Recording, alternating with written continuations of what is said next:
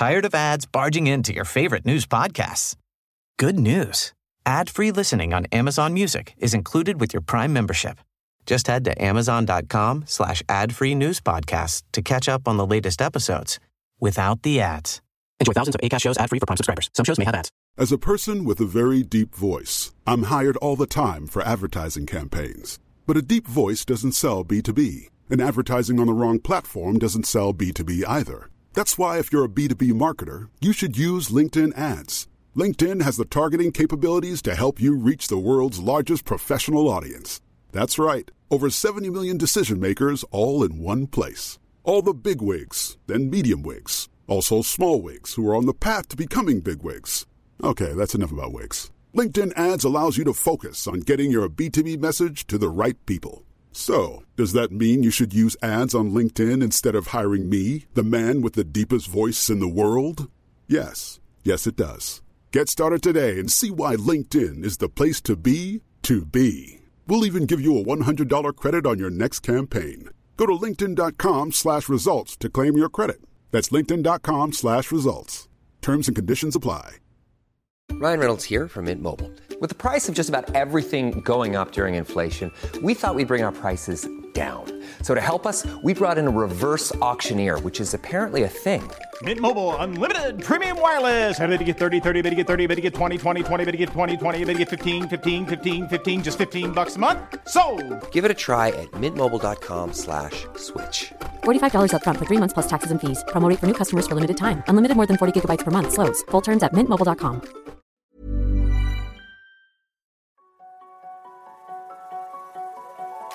Bienvenue sur Limitless Project, le podcast qui explore les mystères de nos super pouvoirs et cherche comment les libérer. En discutant avec des scientifiques, médecins, sportifs ou entrepreneurs, je veux comprendre quels sont les secrets de la performance humaine et découvrir les meilleurs hacks pour optimiser ma vie, mes capacités et ma longévité. Si toi aussi tu veux exploser ton potentiel et améliorer ta santé, abonne-toi au podcast et rejoins ma newsletter pour recevoir chaque mois mes plus incroyables découvertes. À 60 ans, certains attendent la retraite avec impatience.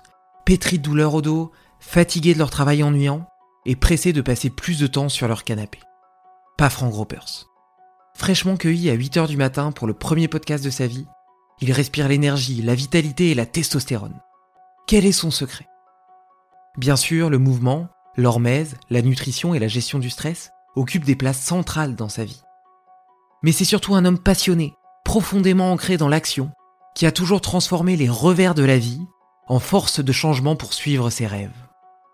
Comme il aime le dire, il a cherché à muscler son mental autant que ses biceps. Et il a réussi. Contrairement à moi, il n'a pas grandi avec Internet. Pourtant, sa curiosité intellectuelle sans cesse renouvelée lui a permis de devenir un youtubeur à plus d'un million d'abonnés. Je devrais probablement lui demander conseil pour faire exploser Limitless Project. Mais pour l'heure, il partage surtout quelques magnifiques leçons de vie que je vais prendre le temps de méditer. J'espère que toi aussi. Belle écoute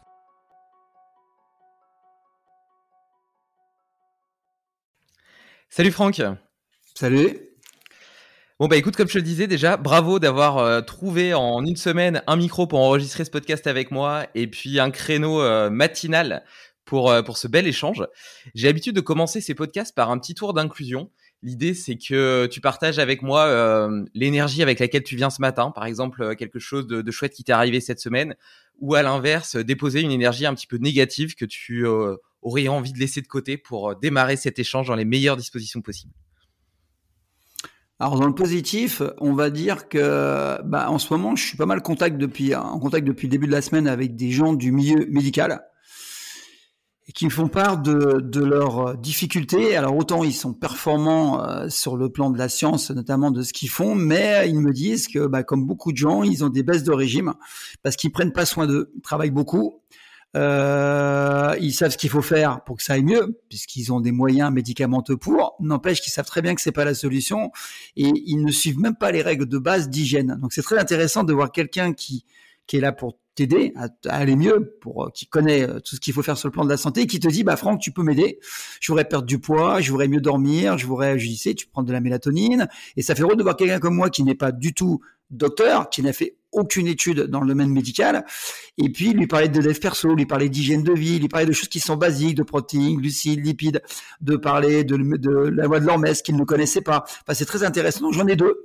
Je coche deux personnes, c'est tout nouveau euh, depuis le début de la semaine, et c'est génial parce que, bah, en fait, je me rends compte que j'ai quand même acquis pas mal de connaissances qui certes ne sont pas forcément médicales, mais qui peuvent permettre d'aider les gens du milieu médical. Donc ça, c'est le côté positif, parce que je sens que depuis 2-3 ans, je m'élève et je peux me permettre maintenant de dialoguer facilement avec des gens qui sont pas que médecins généralistes, hein, j'ai des spécialistes, j'ai des gens qui sont dans la recherche et qui me disent, mais en fait, c'est génial parce que toi, tu as tellement testé de trucs que moi, je vais t'en parler sur le plan scientifique, mais toi, tu vas pouvoir le croiser avec l'empirisme.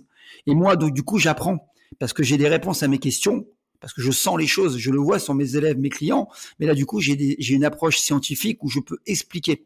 Voilà, donc c'est très intéressant pour moi. Et de leur côté, eux, je suis un peu euh, un peu un rat de laboratoire parce qu'ils m'invitent à tester tellement de trucs et du coup, bah depuis deux ans, je bosse avec un médecin qui me dit mais t'as testé ça? Je dis ouais j'ai testé. Qu'est-ce qui se passe? Du coup on croise les deux et du coup bah je pense que c'est vraiment du gagnant-gagnant. Voilà, en restant à ma place toujours parce que je suis très bien conscient que je ne suis pas un scientifique euh, de la médecine. Et puis le côté négatif, c'est que bah, je vois énormément de personnes et ça m'attriste un peu. Et c'est pour ça que j'en ai fait une mission de vie qui sont des situations après Covid difficiles. Là, on vit une période où les gens euh, voit plus à travers les médias parce qu'ils sont pas mal pollués avec ça. Le côté négatif, alors on voit les incendies, on voit le pouvoir d'achat qui est catastrophique, on voit l'essence qui augmente, le carburant qui augmente, on voit euh, malgré qu'il y ait beaucoup de demandes pour des emplois, des gens qui ont perdu leur, leur emploi, des gens qui sont pas bien dans leur tête, pas bien dans leur corps, les gens qui ont grossi après Covid, qui ont arrêté le sport. Je ne vois que ça. Donc moi, pour moi, c'est plutôt bien parce que si on parlait business, c'est bien, mais moi, je vois pas que ça dans la vie. Moi, ce qui m'attriste, c'est voir des gens de divers euh, statuts euh, socioculturels, des gens d'âge différents, même très très jeunes, qui me disent Franck, je ne vais pas bien. Donc, je coche de plus en plus de personnes. Alors, oui, quelqu'un dirait mais c'est génial, tant mieux pour toi. Oui, tant mieux pour moi, mais ça veut dire quand même qu'il y a quelque part un environnement euh, mal-être qui, qui, qui, est présent et qu'il faut accepter. Et, et je pense que maintenant, il y a vraiment un état d'esprit euh, qui euh, pollue négativement euh, l'ensemble. C'est qu'on dit qu'on est la moyenne des cinq personnes qu'on fréquente, donc on imagine bien que si autour de toi, tu as cinq personnes qui voient négatif, et à mon avis, il y en a moins deux, trois sur cinq, euh, bah évidemment, tu vas être impacté. Alors moi, j'ai cette chance d'être blindé à ce niveau-là. Euh, moi, j'avance tout seul, donc même si on me dit que tout est noir, moi, je verrai pas ça noir parce que c'est pas ma façon de fonctionner, mais ça veut dire que ouais, positivement, bah, on parle de ce que je peux faire avec les médecins, le partenariat, mais négativement, c'est que je vois de plus en plus de gens. Alors des coachings en, en Zoom hein, ou des coachings en, en, présentiel où je me dis waouh il y a autant de gens qui vont pas bien et je le constate tous les jours c'est pas une fois de temps en temps c'est tous les jours donc voilà un peu les, les, les deux euh, anecdotes ouais. C'est super intéressant. D'ailleurs, je vais enregistrer euh, bientôt un podcast avec un neuroscientifique sur la biologie des croyances et euh, ouais. la façon dont ta pensée peut impacter euh, tout ton écosystème interne, ta physiologie, l'expression de tes gènes, etc. Ça va être hyper intéressant. Et d'ailleurs, à cet égard, moi, j'ai euh, un petit hack, euh, comme j'aime les appeler, mais qui est d'une simplicité sans nom, c'est que j'ai décidé de faire euh, une diète d'information. C'est-à-dire qu'avant, j'avais l'habitude de commencer mes journées en regardant les actualités de la veille, etc.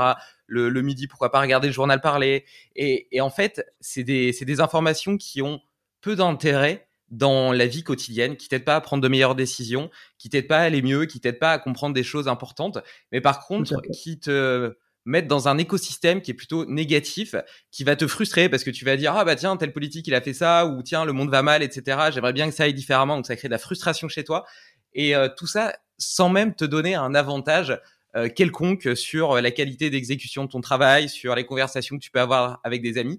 Et depuis que je fais cette diète d'information, déjà, je me sens beaucoup plus heureux parce que je suis pas euh, attaqué et abîmé par euh, les problèmes du monde. Et malgré tout, ça m'empêche pas de d'avoir des échanges sociaux avec des gens, des amis, etc. et d'être capable de parler, de discuter de plein de sujets, mmh. malgré le fait que j'ai un petit déficit euh, sur la, la, connaissance de la marge du monde. Bon, je, me, je suis quand même un petit peu informé par des, des, gens qui me parlent de ce qui se passe, etc. Tu vois, mais je garde quand même une distance assez importante et, euh, et j'évite surtout tous les médias chauds. Et notamment pendant le Covid, tu vois, je regarde pas, j'ai pas regardé la télé, j'ai pas regardé BFM TV, etc j'ai vraiment vu la différence de d'anxiété entre les gens qui passaient leur journée devant BFM TV, qui étaient hyper stressés, qui se sentaient mal, qui du coup passaient la journée dans le canapé, donc qui bougeaient pas, etc. Et puis moi qui ai continué à vivre ma vie, tu vois, de façon euh, presque presque normale, en restant vraiment éloigné de tout ça. Et euh, donc euh, donc je pense que c'est quelque chose d'assez appréciable. Et on a plus intérêt à nous entourer de bah, de, de, choses qui nous font grandir, comme par exemple euh, tes vidéos, euh, ces podcasts, etc. Et, euh, et, pour ma part, rapidement, mon petit check-in, c'était une semaine assez intense. J'étais à Paris pour le boulot. J'en ai profité pour aller voir le, le, concert de Coldplay au Stade de France avec ma femme. et puis, je suis rentré hier soir. en arrivant, j'ai fait un petit entraînement avec Hugo de Wolf Movement. On a fait un entraînement en piscine avec des kettlebells, etc., sous l'eau, donc euh, un peu en apnée, etc. D'ailleurs, je me suis cogné euh, contre le bord de la piscine, d'où l'espèce de, de buzz rouge que j'ai là. Donc, euh, donc voilà, et je suis, je suis hyper en forme et très excité de, de, cet échange avec toi parce que je partage vraiment cette cette vision de l'exploration. Tu vois, je considère pas qu'il y a une méthode idéale à trouver qui puisse être reproduite par tout le monde. Par contre, je pense que chacun est responsable de son propre chemin et que il faut pas attendre d'arriver en haut de la montagne pour être satisfait. Au contraire, il faut apprécier le chemin. Et moi, j'adore expérimenter, tester plein de choses. Tu as parlé euh, tout à l'heure du froid, etc., de la nutrition, de ce que tu apportes à ces médecins euh, qui, euh, de façon paradoxale, sont déconnectés de leur propre santé. Et d'ailleurs, j'ai un ami qui s'appelle Jean-Baptiste, qui est médecin urgentiste et qui partage ce constat, d'une part de manque de connaissances sur la partie nutrition, physio, etc. Et d'autre part sur le rythme mmh. de vie où il est médecin urgentiste, il enchaîne parfois les gardes, etc. Et donc euh, le, sommeil en est réduit euh, et on sait que c'est que le sommeil est la chose la plus importante pour la récupération du corps, pour euh, mmh. la productivité, pour la, concentration, etc. Et, et, quand tu vois cette espèce de paradoxe entre des gens qui sont là pour promouvoir la santé et en même temps qui eux-mêmes sont obligés de faire des semaines de 50 heures, 60 heures qui, de fait, par définition, sont anti-santé. Donc, euh, donc c'est assez intéressant. D'ailleurs, euh, je vais, je vais, je vais, je vais te lancer sur la suite. Qu'est-ce qui t'a donné toi envie de t'intéresser au potentiel humain? Alors, si tu veux, moi, j'ai un, un, parcours assez classique. Hein. Je suis un ancien athlète de haut niveau. Donc euh, dès mes 14-15 ans, donc très jeune, euh, j'étais en décalage avec les autres. C'est que j'avais vite compris que à potentiel physique, technique égal, ce qui ferait la différence, c'est euh, un le mental pour pas être perturbé, être pollué par le stress en compétition, en faire un stress positif, et la, la, santé globale, c'est durer. On voit beaucoup d'athlètes qui font des carrières très courtes. Alors, c'est assez facile de faire une carrière courte. Hein. Euh, tu bombardes en muscule, euh, tu, tu, fais des techniques d'entraînement que je connais très bien, notamment en musculation, tu fais de l'excentrique qui va donner beaucoup de force, et puis bah ça va exploser en vol rapidement parce que tu vas te blesser, puisque c'est des choses qui sont extrêmes. Et si à côté de ça, t'as pas une bonne alimentation, une bonne récupération, si tu fais pas ce qu'il faut, bah ça va péter. Et puis bien sûr, si tu rajoutes des stéroïdes, c'est ce qu'on voit actuellement, en 2-3 ans, tu fais un champion. Même un mec qui est pas très doué, une jeune fille qui est pas très douée, t'en fais une machine de guerre. Sauf qu'au bout de trois ans, elle va disparaître. C'est ce qu'on voit malheureusement dans beaucoup de cas. Et moi, je l'ai compris. Alors moi, il n'a jamais été question de stéroïdes. J'avais un père qui était aussi athlète et qui m'a toujours dit, si tu prends un stéro, pour moi, tu es un tricheur et je te reconnais plus en tant qu'athlète. Donc j'ai été formé vraiment à l'ancienne, où il m'a dit, bah, tu iras jusqu'où tu peux aller. C'est ce qui s'est passé. À un moment donné, tu vois ton potentiel génétique tu vois, au maximum. Par contre, j'ai vite compris que autant physiquement, tu peux arriver à des limites humaines. On peut pas avoir un bras de 80 cm de, diamètre et on peut pas courir 100 mètres en 5 secondes. Par contre, on peut agir sur d'autres choses. On peut agir sur la technique, qu'on peut améliorer sur la technologie avec des, outils. Alors si c'est du sprint, on va avoir des pointes beaucoup plus légères qui griffent plus avec un rehaussement au niveau de la de la plante des pieds. Tu peux avoir des javelots beaucoup plus profilés. Enfin, tu peux jouer sur la technique, mais Physique plus technique, on le voit bien actuellement, tu vas pas aller bien loin. Par contre, sur ça, tu peux agir, c'est deux, deux axes. Les stéroïdes, malheureusement, et les performances, je le dis, je, le dis clairement parce que je coach des athlètes, les performances actuelles ne sont pas dues à un niveau, euh, on va dire, technique, physique, euh, mental, vraiment très très évolué, mais c'est dû simplement, et je peux le prouver, à des stéroïdes, à des moyens chimiques. On le voit dans divers sports. Hein, je vais pas faire l'apologie de ça, hein, mais c'est clair. Euh, je peux le prouver. Et moi, j'ai fait un mémoire sur le sujet d'ailleurs. Et je partage là le médecin avec qui je travaille le sait puisqu'il est, il entraîne aussi, il suit des athlètes et lui aussi connaît le monde du dopage. Par contre, ce qui m'a tout de suite euh, comme une étincelle, j'ai dit, mais en fait, il y a un truc sur lequel, parce que j'avais lu dans les livres euh, très jeunes qu'on n'utilisait que 10% de ce potentiel euh, au niveau du cerveau, mais ça, c'est générique, hein, c'est global, mais à 15 ans, pour moi, ça me parlait. 10%, je dis, mince, il me reste 90% à bosser. Par contre, 90% de physique, de technique, et, ça, c'est pas possible. Et de chimie, n'en est pas question. Donc, je me dis, bah, je vais bosser là où il y a un vide. Et oui, et donc, je me suis dit, faut que je fasse quelque chose. Qu'est-ce que j'ai fait? C'est très simple. J'ai été à la bibliothèque municipale. Hein. faut savoir que je suis un milieu très très défavorisé. Je suis un gars qui vient de la rue. Hein. Je me suis fait tout seul. Donc à 6 ans, j'étais à la rue. Mes parents me laissaient dehors, donc euh, j'avais pas d'argent. Donc j'étais à la bibliothèque municipale avec ma petite carte de scolaire. Et puis je prenais tous les livres de dev perso que je trouvais. à l'époque, on disait pas dev perso, mais c'était sophrologie, auto-hypnose, training autogène, enfin tous les trucs qui parlait de, du cerveau. Et puis moi, je suis devenu passionné. Et j'ai commencé à lire tous les bouquins. Et puis après, j'étais dans une plus grande bibliothèque. Je aller à pied ou en métro. Euh, et puis j'étais, il y avait plus de bouquins. Et puis j'en ai bavé. Et puis j'ai fait des fiches. J'ai commencé à me faire des fiches sur les petits Bristol à l'ancienne où euh, bah j'ai fait des fiches. Alors j'avais une technique. Hein. Tout ce qui était important, c'était en fuchsia. Moins important en bleu. Et ce qu'il fallait que je retienne un peu, c'est vert. Et ce qui était blanc, c'est ce qu'il fallait lire. Donc j'ai fait des fiches. Alors j'ai commencé par la, c'était l'auto-hypnose au début, training autogène. Après j'ai fait, j'ai commencé à m'intéresser à la sophrologie. Pour euh, info, la sophrologie, je l'ai étudiée euh, à travers des livres, mais après, c'est une anecdote qui fait souvent rire euh, ceux qui me suivent. Bah encore une fois, j'ai essayé de trouver un moyen d'apprendre la sophrologie sans payer trop cher et, et, et aller vite. L'optimisation. Bah j'étais voir un sophrologue et j'ai inventé une espèce de, de phobie phobie scolaire. Euh, j'avais vu que ça marchait bien et que les sophrologues pouvaient prendre ça en charge pour apprendre la sophrologie. Donc j'ai fait croire que j'avais une phobie scolaire et du coup il m'a pris. Donc c'est en cadre thérapeutique et puis il s'est vite rendu compte qu'au bout de 10, 15 séances, bah, que je m'intéressais quand même beaucoup à la sophrologie, que je posais beaucoup de questions plus sur la méthode que sur. Et puis il a commencé à me dire, écoute mon petit gars, j'avais 18 ans. Hein. Il me dit, il y a un truc qui va pas. Il me dit, tu poses beaucoup de questions euh, et j'ai du mal à travailler sur toi euh, parce qu'il me dit, euh, autant tu te détends bien, t'écoutes ce que je dis, mais tu poses beaucoup, beaucoup. Alors je lui ai dit, écoutez, je vais être honnête, je voulais apprendre la sophrologie, mais il me dit pourquoi vous me l'avez, tu me l'as pas dit et tout. Et en fait, super, comme quoi. Une forme de malhonnêteté quand elle est devenue quelque chose de, de fort et qu'on finit par dire la vérité et le pourquoi du, du, du fait qu'on ait fait ça. Euh, il m'a dit pourquoi. Je lui dis je veux apprendre parce que voilà, je lui explique pourquoi et il m'a dit mais c'est génial. Il me dit écoute tu viens voir une fois par semaine, c'est gratuit pour toi et pendant une demi-heure je te donne des techniques et après bah tu feras tu feras ta vie. Et j'ai appris la sophrologie comme ça. Et puis ensuite bah j'ai grandi, hein, j'ai travaillé l'été tout ça, je me suis payé euh, vraiment des cours. Donc j'ai fait sophro, après, j'ai travaillé l'hypnose. Ça fait 30 ans que je fais de l'hypnose. Je suis hypnothérapeute. Hein.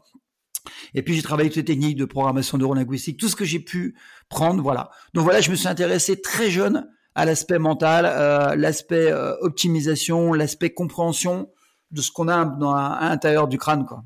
Voilà, très très jeune. Et du coup, euh, tu as, étudié plusieurs techniques différentes. Donc, tu as parlé de l'auto-hypnose, de l'hypnose, de la PNL. Euh, de... Et comment comment est-ce que ça s'articule dans ton quotidien? Qu'est-ce que tu utilises le plus? Dans quelle situation? Comment est-ce que tu vois tous ces, tous ces apprentissages qui répondent à la sophrologie? Tu vois, on imagine plutôt ça euh, dans, un, dans un contexte de, de détente, de récupération. Peut-être que je me trompe. Euh, comment comment est-ce que tu articules ces différentes techniques? Et dans quelle, dans, dans quelle situation? Alors moi, je suis quelqu'un qui est très routinier. C'est que j'ai une routine, euh, routine matinale, routine de la journée. Je, euh, je, fonctionne vraiment comme ça et depuis tout jeune. Hein. On n'a même pas besoin de m'apprendre. Hein. Depuis 14 ans, j'avais une façon de plier mon survêtement la veille. Tout était prêt la veille. J'avais me lever à telle heure. Je faisais, j'avais un rituel. Voilà, ça c'est mon rituel, rituel de compétition, rituel de, de la journée.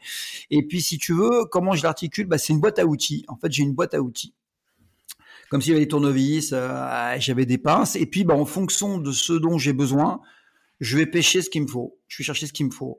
Cependant, dans la journée, j'ai des rituels où là, c'est figé. Par exemple, euh, je fais de la cohérence cardiaque, ça c'est figé, trois fois à quatre fois par jour. Euh, je travaille euh, la PNL, j'utilise surtout quand j'ai besoin de communiquer et d'être en phase avec quelqu'un pour qu'elle puisse mieux comprendre mes informations et qui est vraiment un émetteur-récepteur de haute performance. Quoi, voilà. Donc, je peux utiliser la PNL avec, mon euh, banquier si je veux négocier un crédit pour que ça se passe le mieux possible. Je peux le faire avec mes enfants quand je veux faire passer un message ou je veux qu'ils me comprennent bien. Et puis, bah, je vais utiliser la sophrologie si je sens que bon, en ce moment c'est un peu tendu, je travaille trop. Bah, je vais me mettre en état sophronique dans, dans le train ou en, en, voiture quand je suis sur un arrêt de parking. Enfin, tu vois, j'utilise J'ai vraiment des fondamentaux, des choses qui sont figées, c'est ma routine. Et à côté, j'ai les outils que je peux prendre ou que je peux utiliser euh, quand j'en ai besoin. Et comme j'ai beaucoup d'outils, bon, en fait, j'arrive à couvrir euh, tous mes besoins. Quoi. Voilà. Et tu serais capable de me donner un exemple dans un contexte précis d'utilisation de la PNL euh, bah, très simplement, euh, je te parlais de. Bah, un jour, j'ai une difficulté à obtenir un, un, crédit euh, d'immobilier. Ouais. Et en fait, j'ai. Alors c'est bizarre, hein, ce que je vais te dire. Hein, c'est assez assez fou. C'est que la personne qui pouvait ou ne pouvait euh, pouvait me dire non ou pouvait me dire oui pour le crédit, quelqu'un qui était particulier, on me l'avait dit. Donc ce que j'ai fait, c'est que j'ai pris rendez-vous avec elle dans un premier temps et je l'ai observé. J'ai observé son mode de fonctionnement. Est-ce qu'il était plutôt du type directif, plutôt du type avoir un ego surdimensionné, plutôt quelqu'un qu'il faut rassurer? J'ai essayé de scanner un peu la personne. Alors, je l'ai scanné physiquement. Moi, je travaille beaucoup sur le postural, très important. Voir c'est un homme, une femme, comment elle fonctionne. Une fois que je l'ai bien scanné, ça prend cinq minutes pour scanner. Hein. C'est très facile. Hein. Euh, après, bah là, en hypnose, on apprend à scanner. Hein. Donc j'ai vraiment scanné. Après j'ai pris rendez-vous avec elle, mais sans lui parler trop du, crédit. Voilà, prendre contact. Bonjour, voilà, bah, je viens d'arriver, je serais intéressé. C'est avec vous qu'on voit ça. Vous me paraissez compétente. Enfin, je l'ai rassurée et j'ai voulu voir comment elle fonctionnait. Et aussitôt, je me suis mis en phase avec elle. Je me suis synchronisé, comme on dit en PNL. Synchronisé et je l'ai senti de plus en plus détendu. Elle a pris confiance en moi.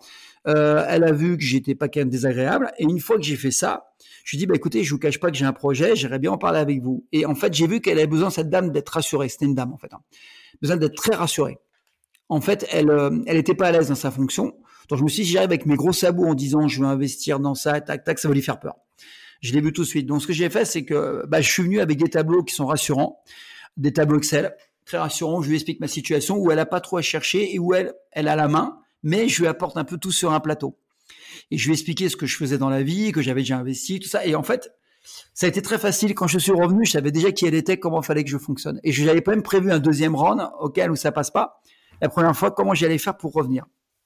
Donc la synchronisation, je l'ai fait sur le plan physique. Moi, je suis quelqu'un, par exemple, voilà, je vais donner un exemple, je suis quand même des gros bras, je peux être impressionnant, crâne rasé. Je, si je mets mes gros biceps, c'est mort c'est le gros macho chargé de testostérone qui arrive. C'est le dernier truc qu'il fallait faire avec elle. Je l'ai vu tout de suite. Je suis arrivé petit, je me suis mis en phase avec sa tenue. Elle avait une tenue assez classique, petite chemisette, euh, le gars un peu lambda, tranquille et tout. Pas le gros bras, quoi, parce que je savais que ça, ça passerait pas. Et ben, en fait, je me suis vraiment synchronisé à fond sur ce qu'elle était. Et franchement, c'est passé facilement. Voilà un exemple typique. Si je suis confronté à quelqu'un qui est plutôt physique euh, et que qui aime bien les hommes forts, comme on dit, je le sens ça. Le, le, mal dominant, eh ben là, je vais plutôt me mettre en face avec lui en mal dominant, les biceps euh, bien saillants, euh, voilà. Et c'est hyper important.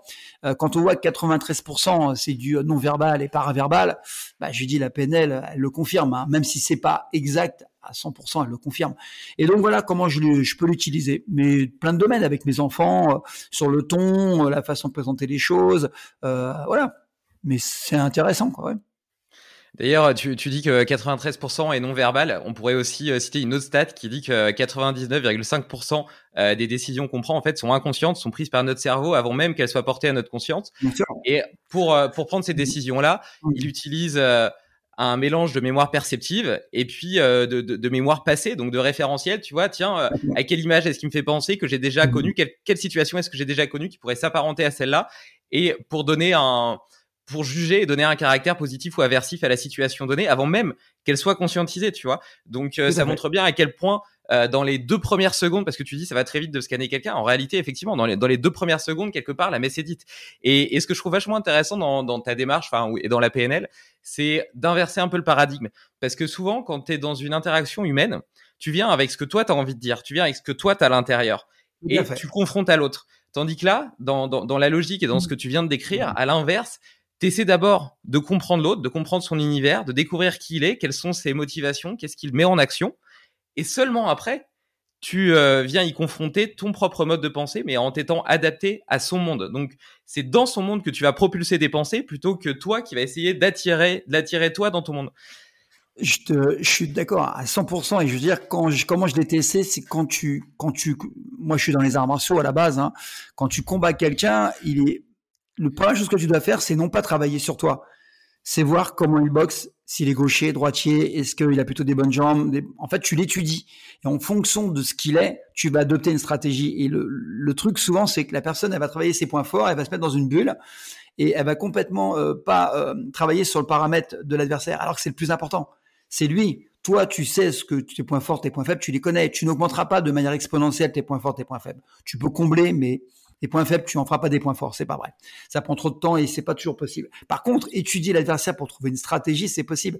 Et moi, j'ai gagné beaucoup de compétitions, pas parce que j'étais le plus fort, parce que j'ai étudié le règlement, j'ai étudié la personne que j'ai allé rencontrer et j'ai adapté une stratégie.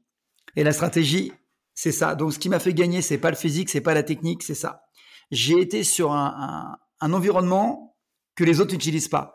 Et j'ai gagné des grandes compétitions comme ça, pas parce que j'étais le meilleur, mais parce que simplement, j'ai utilisé euh, des stratèges que les autres n'utilisaient pas. Surtout avec l'âge, tu es obligé de faire ça. Et, justement, tu vois, je te disais euh, tout à l'heure, euh, par rapport à ta réaction vis-à-vis de ce podcast, le fait d'avoir directement trouvé un micro alors que la technologie pouvait te faire peur, que tu avais rarement enregistré des podcasts, etc. Jamais, jamais fait. Ce, fait, ce fait d'être hyper tourné vers, l'action, d'être hyper sharp et en même temps, tu, dénotes une grosse confiance en toi, tu vois, ça se voit, même si tu t'adaptes à l'autre, etc. On sent que tu que tu es vraiment tourné vers, vers le fait de faire et pas euh, perdu dans tes pensées en train de, de te bloquer par tes croyances limitantes, euh, par ta peur du monde extérieur, etc. Est-ce que tu as toujours été comme ça ou est-ce que tu as l'impression que c'est les sports de combat, que c'est l'exposition au froid, que c'est euh, ces outils PNL, etc. que tu as développés qui t'ont permis d'avoir cette, cette personnalité extrêmement dynamique et tournée vers l'extérieur? Alors en fait, c'est paradoxal. À la base, hein, je suis un grand timide, hein. Très grand timide. Je parle quand j'avais 6-7 ans, mais hyper introverti, pas confiance en lui, qui aime pas son corps. Et en fait, le truc, je me suis dit, j'ai deux manières de vivre. Quoi. Enfin, il y en a trois. Il y en a une où je subis, d'accord? Donc c'est celui qui va morfler toute sa vie. Une où je suis figé, j'attends que ça arrive, et une où je lutte. Et j'ai quand même un tempérament compétiteur, quoi. Donc je me suis dit, il y a un moyen, puisqu'on peut faire grossir des muscles, puisqu'on peut s'entraîner pour courir plus vite, bah pourquoi on pourrait pas s'améliorer dans tous les domaines et pourquoi on pourrait pas rendre ce qui est impossible possible? Et j'ai eu la chance, écoute bien ce que je vais dire parce que c'est important pour ceux qui vont écouter ça, j'ai eu la chance d'avoir quelqu'un qui m'a toujours rabaissé. Ma mère m'a toujours rabaissé, toujours. Et mon père m'a toujours dit c'est impossible. Voilà, il m'a dit t'es fils d'ouvrier, t'es fils de pauvre, tu resteras pauvre. Euh, tu ne seras, t'auras jamais d'argent parce que tu es fils de pauvre. Tu pourras jamais faire des études parce que c'est fait pour les gens qui ont les moyens financiers. Tu ne pourras jamais gagner parce que tu es moins balèze que les autres parce que je suis à la base je suis prématuré donc je suis très maigre et j'ai toujours malade. Tu es moins balèze que les autres donc tu pourras jamais gagner. Enfin voilà, c'est toujours impossible. Alors moi je me suis dit bah écoute, on va voir. Donc c'était une revanche sur la vie et je me suis dit bah faire grossir des muscles je dis à mon père, tu vas voir, je vais le faire. J'ai réussi. Euh, courir plus vite que les autres avec un physique qui était plus faible, plus fragile j'ai réussi. Par la vélocité, j'ai développé des stratégies, euh, j'ai étudié, puis après j'ai eu des entraîneurs, voilà. J'ai dit, tu vois, c'est possible. Gagner de l'argent, je lui dis c'est possible.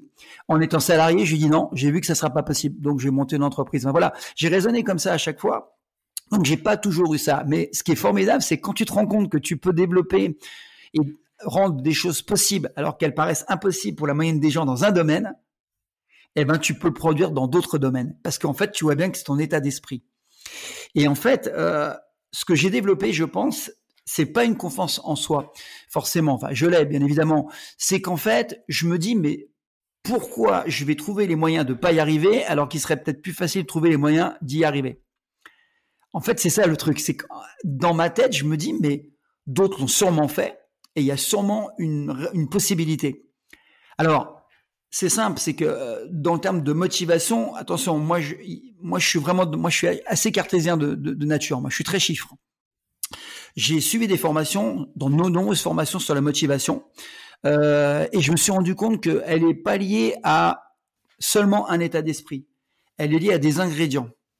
Par exemple, je ne peux pas trouver la motivation sur une thématique où j'ai pas de plaisir, où il n'y a pas d'engagement, où il n'y a pas de progression, où il n'y a pas euh, d'autonomie. En fait, il y a des critères, on sait qu'il y en a sept hein, des critères, et je sais que si j'ai pas ces sept critères qui sont au maximum, je ne pourrais pas être motivé. Alors, l'exemple typique, on va faire l'analogie par rapport à nous.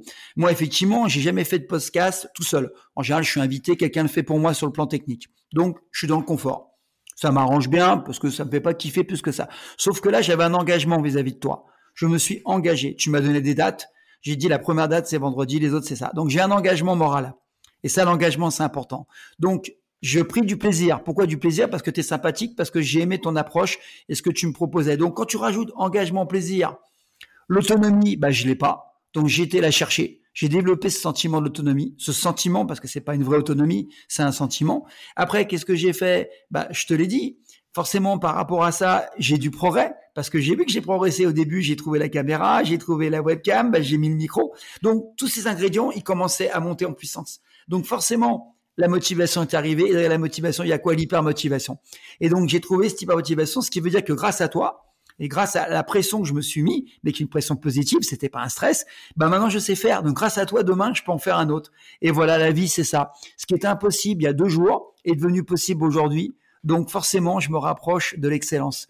Et je fonctionne comme ça pour tout. Chaque fois que tu me dis c'est impossible, tu vois, là, je tente un record du monde en ce moment de, traction à la, barre fixe. On m'a dit à 60 ans, c'est impossible. Là, j'ai vu le record du monde. Je viens de le battre. C'était hier à 7 heures du matin. Je me suis entraîné. J'ai battu le record du monde dans ma catégorie.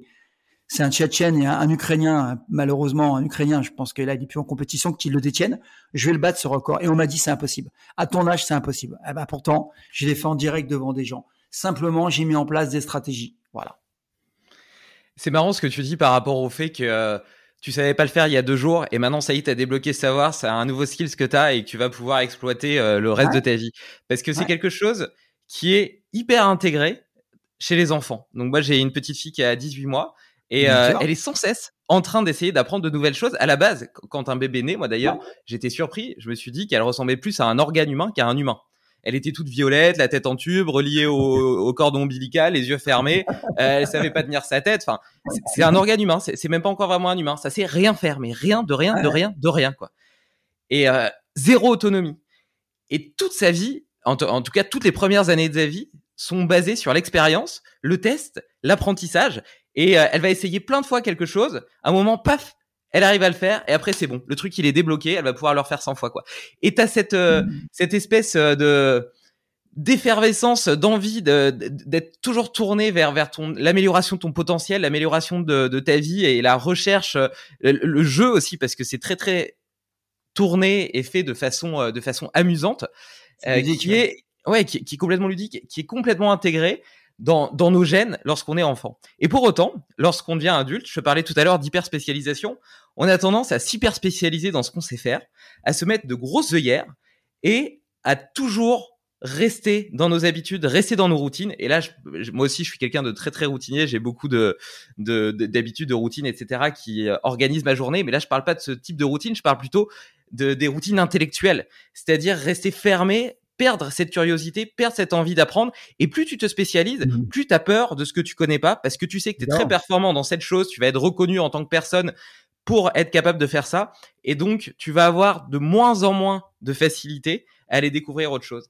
Et dans une, euh, dans un monde qui évolue, dans une société qui évolue à une vitesse, on l'a dit, euh, incommensurable. Moi, à 31 ans, je me sens déjà en décalage avec les gens euh, de 18 ans vis à -vis des réseaux sociaux, de TikTok, du métaverse, etc dans un monde qui évolue aussi vite, ne pas cultiver cette curiosité, cette envie de découvrir, cette, euh, cette habitude de sortir de sa zone de confort et euh, d'aller vers les autres, d'aller vers de nouvelles expériences, de profiter aussi de la beauté de ce monde qui nous offre tellement d'opportunités d'exprimer notre potentiel humain. Parce que faut quand même se dire un truc, on a quand même une chance folle d'avoir un corps capable de faire tout ce qu'il est capable de faire, que ce soit d'un point de vue physique, d'un point de vue intellectuel on est capable de création, que ce soit euh, par nos mouvements ou avec nos mains via des outils, etc., qui sont sans commune mesure dans le règne animal. On a cette chance-là. Et en plus de ça, cet outil qui est d'une, euh, qui est complètement fou, existe dans un univers, dans un environnement qui est tout aussi incroyable par la diversité des, euh, des opportunités qu'il offre. Tu vois, regarde la, beauté des arbres, le ciel, la mer, les montagnes, la neige, T'as des milieux chauds, des milieux froids, t'as des courants, t'as des animaux de toutes sortes. C'est incroyable, c'est complètement fou. Et, euh, et, et, je pense qu'il faut prendre conscience de, de, avoir de la gratitude déjà pour cette chance qu'on a et euh, et euh, et en être digne, en être digne, en l'exploitant pleinement. Mais je crois que le, dès le malheureusement dès le plus jeune âge, il y a une espèce de conditionnement qui fait que euh, à l'âge adulte, on n'a plus vraiment envie de progresser. Alors, je m'entends par là. L'enfant, euh, il progresse en permanence. Déjà, il y a la croissance, croissance physiologique. Euh, il est dans l'apprentissage scolaire. D'autres choses, il, a envie d'apprendre. Un, un, même un adolescent, il a envie de tester, il a envie de tâtonner, il tâtonne, il apprend, il fait des bêtises parfois, mais c'est la vie. Et en fait, il est en progrès permanent. Et on voit que à l'âge adulte, quand on rentre dans l'âge adulte, mis à part des gens qui sont carriéristes, des gens qui qui veulent apprendre, souvent on s'arrête. Et moi, je vois autour de moi plein de gens qui me disent j'ai eu le bac à 18 ans, j'ai mon master, il a son master, il se passe plus rien, il étudie plus, il se forme plus après. Il a, c'est bon, j'ai mon master, je rentre dans le monde du travail, il se forme plus. Alors que ça évolue. Je connais des médecins, pareil, des médecins qui sont médecins depuis l'âge de 26, 27 ans, qui ne vont pas en formation, qui ne vont pas en séminaire, qui ne vont pas de recherche scientifique, qui vont pas dans des dans des réunions. Et en fait, bah, moi, j'ai moins confiance en un médecin qui a 35 ans, 40 ans, qui se forme depuis l'âge de 27 ans, qui va sans arrêt dans des congrès et ainsi de suite. J'ai quand même des médecins qui disent en 2022 que manger des œufs euh, tous les jours, c'est super dangereux, quoi des médecins qui disent ça. Ah, je dis, monsieur, ça a évolué depuis. Des gens qui vont te dire que, écoute bien, il y a un médecin dernièrement, j'ai un taux de testo qui est assez élevé. Parce que avec les douches froides, avec tout ce que je prends comme complément alimentaire, avec mes stratégies de HIT et tout ça, j'ai un taux de testo avec une fourchette haute. Et un jour, il y a un médecin qui me dit, euh, comme ça, il me dit, euh, tiens, il me dit, euh, vous êtes quand même musclé pour votre âge, vous prenez pas de stéroïdes, j'espère. Je fais non, je n'ai jamais pris de stéroïdes. Il me dit, vous faites des prises de sang? Je dis, ouais, ouais j'ai même fait un, un, un, bilan euh, avec euh, méthode testo. Alors, je vais vers par un médecin qui est spécialisé, un endocrinologue, et un autre médecin qui est spécialisé sur le plan hormonal. Il me dit, pourquoi vous faites ça? Mais je dis parce que c'est essentiel de connaître mon taux de testo, euh, ma DHEA, euh, ma testo plasmatique, tout ça. Il me dit, oh là, vous connaissez tout ça, vous? Bah, oui, euh, je sais même les lire. Je lui dis, puisque je travaille dessus avec un médecin, mais j'ai c'est hyper intéressant parce qu'on sait que ça va descendre au niveau testo. Donc, j'essaie de la maintenir à un niveau haut. Et là, tu vas rire. Le mec me sort en 2022. Alors, il avait dans mes âges, je pense, hein, et il m'a pas apprécié du tout. Après, parce que j'ai commencé à rentrer dans la discussion, le mec, il me dit, monsieur, attention, taux de testo élevé égale cancer de la prostate. Je lui dis quoi? Eh ben, monsieur, puisque vous êtes docteur, vous allez me dire si j'ai tort. Est-ce que vous avez déjà vu un gamin de 25 ans, 20 ans avec un cancer de la prostate? Ben, Il me dit non, c'est pour les vieux. Ben, je dis pourquoi c'est pour les vieux? Parce que la testo, elle chute. Je voilà pourquoi. Parce qu'il y a moins de testo, donc moins de testo, plus de cancer de la prostate. Maintenant, oui, si on prend des stéroïdes, oui, cancer de la prostate, parce que c'est exogène. Mais si on le fait naturellement, il n'y a pas de problème. Il me dit, ah bah ouais. Et le mec après me dit oui, vous me faites mal à la tête, c'est bon, vous voulez quoi? Et je lui dis bah je veux un certificat pour aller au sport. Moi c'était juste un certificat médical que je voulais. Je voulais pas autre chose. Hein. Je voulais pas qu'il me soigne. Hein. J'étais pas malade. Mais en fait c'est c'est fou. Je, manger des œufs, ça donne du cholestérol. Mais on en est où là? C'est voilà mauvais pour le foie, mais c'est fini ça. Donc voilà, c'est pour vous dire que pour te dire si tu veux que il y a des gens qui n'évoluent pas. Et le problème c'est que les gens quand ils ont un certain confort, ils ne cherchent plus à évoluer. Et moi je dis souvent à mes enfants, à ma femme, le jour où tu vas te lever le matin et que tu n'auras pas de mission, t'auras pas de projet, t'auras pas d'envie, c'est que tu seras dépressif. Là, faudra qu'on parle. Moi, le matin, dès que je me lève, je kiffe la vie j'ouvre, je respire, cohérence cardiaque, je me mets en phase avec la nature, je vais prendre ma douche froide, je vais m'entraîner comme un malade. J'ai une énergie d'un gars de 15 ans, mais moi je suis comme un enfant dans une salle de sport. Quand je vais m'entraîner dans la nature, mais je suis au bord de la mer. Hein. Quand je vais me baigner dans la mer, mais c'est formidable. Je me mets sur un rocher, torse nu, il y a le soleil qui, enfin, c'est formidable. Quoi. Je suis heureux, je dis mais je suis en bonne santé, je suis le plus heureux des hommes. Quand après je vois mes enfants qui se lèvent, je vais les emmener ma dernière à l'école, mais j'ai quel changé et puis après je vais étudier pendant deux trois heures. Maintenant on a les moyens avec l'internet. Moi j'ai pas connu ça, fait la bibliothèque municipale. Moi avec internet on peut avoir accès à plein d'informations, alors des bonnes, des moins bonnes. On peut tester plein de choses. Euh, on a une science en termes de médecine. Si on est sérieux, on peut se faire prendre en charge rapidement si on est malade. On a des moyens au niveau hygiéniste d'aller beaucoup mieux. Mais on a tellement de choses à apporter de la main que c'est pas possible de pas avoir envie d'aimer la vie et de progresser. C'est pas possible. C'est pas possible. C'est vraiment qu'on n'a pas envie ou qu'on n'a pas l'état d'esprit adéquat. Donc voilà pourquoi moi je dis que à mon âge, toi, je me forme 3-4 heures par jour à peu près. Je fais 2 heures le matin, 2 heures le soir. Mais pour moi, c'est pas, je me force pas. C'est du kiff. Je t'apprends des choses, c'est que du kiff, quoi. Et puis quand je m'entraîne, je fais des tests euh, que je partage après avec le médecin. Enfin, c'est que du bonheur, quoi. Moi, je ne vis que du bonheur 24 heures sur 24.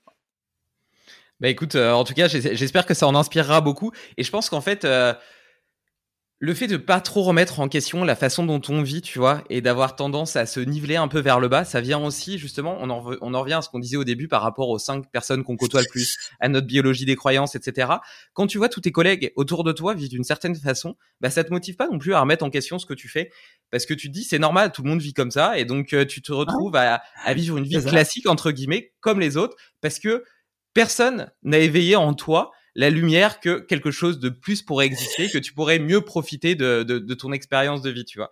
Le, le, le mieux est à mettre euh, entre, entre guillemets, tu vois, mais euh, et, enfin, bah, pardon, vas-y, vas-y, je te laisse y aller. Non, je t'en prie, j'ai oublié, j'ai oublié de le dire, mais pour ceux qui suivent, ils vont, ils vont, ils vont comprendre et surtout, à mon avis, ils ont déjà vécu cette situation. Moi, j'étais fonctionnaire avant, hein. j'étais euh, cadre, donc j'étais, je travaillais à la mairie de Paris, j'étais chef d'un service de 300 personnes, et le matin, quand j'arrivais, euh, imagine, j'arrivais à 7-8 heures, moi, j'avais déjà pris, donc, t'imagines, cohérence cardiaque, douche froide, je m'étais entraîné en musculation, j'arrivais, j'étais plein de jus, plein de testo, plein d'énergie, j'avais envie de, de, de tout péter. Dès que j'arrivais à la machine à café, hein, c'est le rituel, hein, moi je prenais mon petit café, euh, il me disait ça va Franck? Ah je dis forme olympique. Ah bah moi j'ai mal dormi, moi je suis fatigué. oh j'en ai marre de ce boulot de merde. Oh là là lui il m'emmerde. Et puis ma chef va me faire Oh là et j'avais que ça. Mais j'ai dit les mecs vous me faites mal à la tête là. Je lui dis eh, moi je vous écoute pas, euh, vous me faites perdre mon temps. Je lui dis votre énergie gardez-la et tout. Mais il me disait mais toi, tu es toujours en forme, t'es pas normal. Tu te mens à toi-même. Je dis non, mais moi, je suis heureux, moi. Je lui dis, mais moi, je vous écoute pas parce que vous me faites perdre mon temps et vous me polluez là. Et donc, je partais. Et puis, euh, c'est rigolo parce que, mine de rien, dans le temps, il me disait, mais comment tu fais au fait pour avoir toujours la pêche et tout? Je dis, bah, tu vois, moi, je fais ça. Essaye de faire ça. Bah, dis rien, je l'ai coaché indirectement parce que je me dis, mais si je peux t'aider, moi, moi, il n'y a pas de souci, c'est gratuit, ça me fait plaisir, euh, je cherche pas de retour. J'ai mis ça en place, mets ça en place. Et puis un jour, j'ai mis en place la cohérence cardiaque. J'ai dit, bah, ça vous dit qu'on fasse une petite séance, un truc de fou. J'ai mis en place cette séance, la grande responsable, pas celle qui était sympa avec moi, une autre avec qui je m'entendais pas. Et lui, elle me dit, qu'est-ce que c'est que ces conneries encore? Bah, j'ai dit, je déstresse les gens. Elle m'a dit, ça, c'est des conneries, mettez-vous au boulot, ça sera mieux. Bah, elle n'a pas compris qu'elle pourrait limiter peut-être les arrêts de travail et ainsi de suite en mettant en place justement ça incapable d'accepter ce genre de choses. Elle commencer à me faire chier avec vos trucs, vous polluez tout le monde.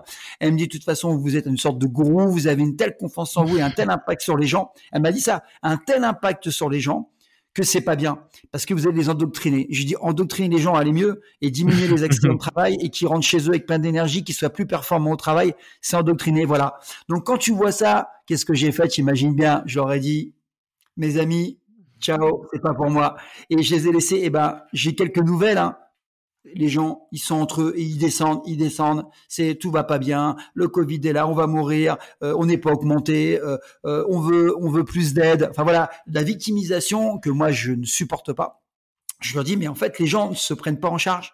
Donc ça c'est hyper nocif. Et je dis à mes enfants si vous voulez grandir dans la vie, fréquentez ceux qui ont des projets, ceux qui sont dynamiques, ceux qui aiment la vie, ceux qui sourient. Fréquentez pas les losers parce que vous allez vous faire absorber. Vous n'avez pas encore l'état d'esprit suffisant pour être euh, imperméable à, tout ça. Vous ne pas assez forte encore. Faut vous construire parce que c'est pas comme ça que tu arrives. Tu peux pas. Tu vas te faire polluer inévitablement. Et on, voit encore une fois un exemple euh, parce que tu, tu partageais tout à l'heure euh, tes, souffrances lorsque tu étais enfant, qui t'avaient donné la motivation et l'énergie de changer et de devenir quelqu'un d'autre. Et là, on voit encore ta réaction face à une situation qui te convenait pas et l'absence de peur entre guillemets euh, pour en changer justement et aller vers euh, un idéal qui te correspond mieux. Euh, tu vois, c'est pas toujours un réflexe chez, chez la plupart des gens. tu, tu, parles des, des, gens qui se plaignent notamment et qui se victimisent. Souvent, ces gens-là sont pas capables de mettre en œuvre les changements nécessaires et majeurs qui pourraient leur mhm. permettre d'être plus heureux. Donc, ils ont conscience de ce qui va pas dans leur vie, mais ils sont incapables de se mettre en action pour le modifier, pour modifier ces paramètres-là. Comment est-ce que tu pourrais les aider? Alors, je les aide avec euh, une prise de conscience. Moi, ma, stratégie, parce que tu imagines que je coach beaucoup de gens dans divers domaines euh, et qui vivent ça. Hein, et alors déjà, je les critique pas, je les blâme pas. Je leur dis, mais j'ai vécu ça, donc je connais. Je vais t'aider. Voilà le, le, process. En fait, le process, c'est la prise de conscience. En fait, souvent, les gens ont une mauvaise image d'eux et pensent que euh, ce que disent les autres est vrai. Alors moi, j'ai une particularité, c'est que je ne prends jamais pour argent comptant ce qui est dit. Je remets souvent les choses en, en, disant bah peut-être qu'il y a une manière une meilleure manière de faire peut-être que 10 l'ont fait mais peut-être que l'onzième va réussir et le onzième ça va être moi. Moi j'ai un peu cette prétention de dire euh, moi je vais y arriver. Je vais essayer au moins. Et donc la prise de conscience c'est quoi? Alors disant mais tu te rends compte tout ce que tu as fait dans, ta vie pour en arriver là? Est-ce que tu es conscient de toutes tes compétences, de tout ce que tu as mis en place pour y arriver? À Bah, bah non, j'ai pas fait grand-chose. Bah déjà, quand tu étais petit, tu tombais tout le temps, tu as réussi à te lever, à, marcher. Tu te posais pas ces questions-là. Tu as la compétence de pouvoir marcher, tu as la compétence de pouvoir courir, tu as la compétence d'avoir pouvoir décrocher un bac, tu as la compétence d'avoir eu ton permis de conduire du premier coup, tu as la compétence d'avoir fondé une famille, tu as la compétence d'élever tes enfants, peut-être pas excellemment parce que ça n'existe pas, mais tu as fait plein de choses. Donc je lui fais lister toutes tes compétences et toutes les choses qu'il a pu faire et qui ne sont pas euh, forcément simples. Et je lui dis, te rends compte tout ce que tu as pu faire et pourquoi tout ce que tu as pu faire, tu ne pourrais pas encore faire. le problème, c'est que les gens bloquent les compteurs. Alors, je vais te raconter une anecdote, hein, parce que tu imagines bien que quand je suis parti de la mairie de Paris, je suis parti très tard. Et on m'a dit, tu es fou, tu es à 10 ans de la retraite, on ne prendra jamais, tu trouveras jamais de travail, tu es inconscient, tu es cadre. J'étais cadre A, donc c'est un cadre d'un niveau assez élevé. Il me dit que tu es fait pour faire une belle carrière, tu as des bonnes notes, tout le monde t'aime bien, tu es au top de la pyramide. Je lui dis, mais je m'en moque, moi ce que je veux être, c'est au top de ma vie c'est être au top de ma réalisation. Et là, je me réalise plus. Je m'ennuie, vous m'ennuyez, le travail m'ennuie, je n'apporte rien à la société. Moi, je vais coacher. On m'a dit, t'es complètement cinglé. Donc, j'ai été reçu par psychologues, par des cadres qui m'ont dit, mais tu es fou. Je dis, mais oui, je suis fou, mais j'en suis conscient. Donc, comme j'en suis conscient, je vais gérer ma folie. Et ce qui a été marrant, il dit, mais tu sais ce que tu vas faire? Je dis, bien sûr que je sais ce que je vais faire. Je sais. Sauf que comme je l'ai tellement imaginé, je l'ai tellement visualisé, que comme on sait que le cerveau fait pas la différence entre l'imaginaire et le réel, comme je l'ai imaginé, mais vraiment de manière précise, je vais le reproduire de manière précise dans la vie. D'accord On, m'a dit, t'es encore plus fou. Et comme il savait que j'étais hypnothérapeute, il m'a dit, ouais, c'était connerie d'hypnose, machin et tout. N'empêche que quand je suis parti, je suis parti sereinement et on m'a dit, écoute la phrase, personne n'a fait ça, c'est de la folie. Personne n'a fait ça parce que personne ne l'a fait parce que pour eux c'est impossible, c'est pas possible. Donc pour les gens, je leur explique tout ça que euh, les gens vous diront que c'est impossible parce qu'ils ne l'ont pas fait tout simplement ou parce qu'ils n'ont pas connu quelqu'un qui l'ont fait. Et quand ils ont une prise de conscience de ce qu'ils ont pu faire dans leur vie et qu'en fait ils se mettent des blocages, des croyances limitantes pour ne pas faire ce qu'ils doivent faire, bah en fait ça marchera pas. Par contre, quand je leur dis mais par exemple, l'exemple typique, ils m'ont dit, je suis salarié, j'ai un travail à vie. Alors ça, je le démonte en deux secondes. Hein. Je leur dis, mais tu sais que tu peux être licencié économique. Regarde, pendant le Covid, être salarié, c'est pas plus stable que d'être entrepreneur. Hein. Même dit, t'as raison. J'ai liste-moi le nombre de mecs qui ont perdu leur boulot pendant le Covid ou qui n'ont pas travaillé pendant le Covid. Mais m'a dit, c'est énorme. Maintenant, les entrepreneurs qui ont développé des trucs et qui continuent à travailler, j'en connais. Il m'a dit, mais t'as raison. J'ai dit, qu'est-ce que tu risques? T'as le chômage en France. T'as six mois pour te retourner, voire un an mais ils m'ont dit t'as raison. Et quand ils me disent t'as raison, t'as raison, j'enfonce. En fait, je crée des ancrages. C'est des fameux ancrages. Hein. Et les ancrages, je leur dis mais je vais t'accompagner. Tu vas pas être tout seul. Je vais te montrer la voie. Et moi, si j'ai pu le faire, tu peux le faire. Parce que je dis j'ai aucune prédisposition. Aucune, aussi bien au euh, niveau scolaire, moi j'ai qu'un bac, au niveau euh, financier, je suis un gars de la rue, euh, physiquement, moi j'avais vraiment pas ce qu'il fallait au niveau santé, donc si je l'ai fait, tu peux le faire. Et je dis par contre, toi, tu as beaucoup plus de compétences que moi j'ai. Donc tu pars déjà avec des meilleures prédispositions. Et là, il me dit, donc qu'est-ce qui t'empêche de le faire? Il me dit, bah c'est moi. Bah voilà. Eh ben ton moi on le met de côté. Et en fait, et quand tu conscientises, quand tu prends conscience aux gens qu'ils ont des moyens, mais c'est parce qu'ils ont peur. Tu sais, euh, je te racontais une dernière une analogie. J'aime bien les analogies. Hein. J'avais un, sauteur en hauteur. Ça a été rigolo. Un sauteur en hauteur qui était junior.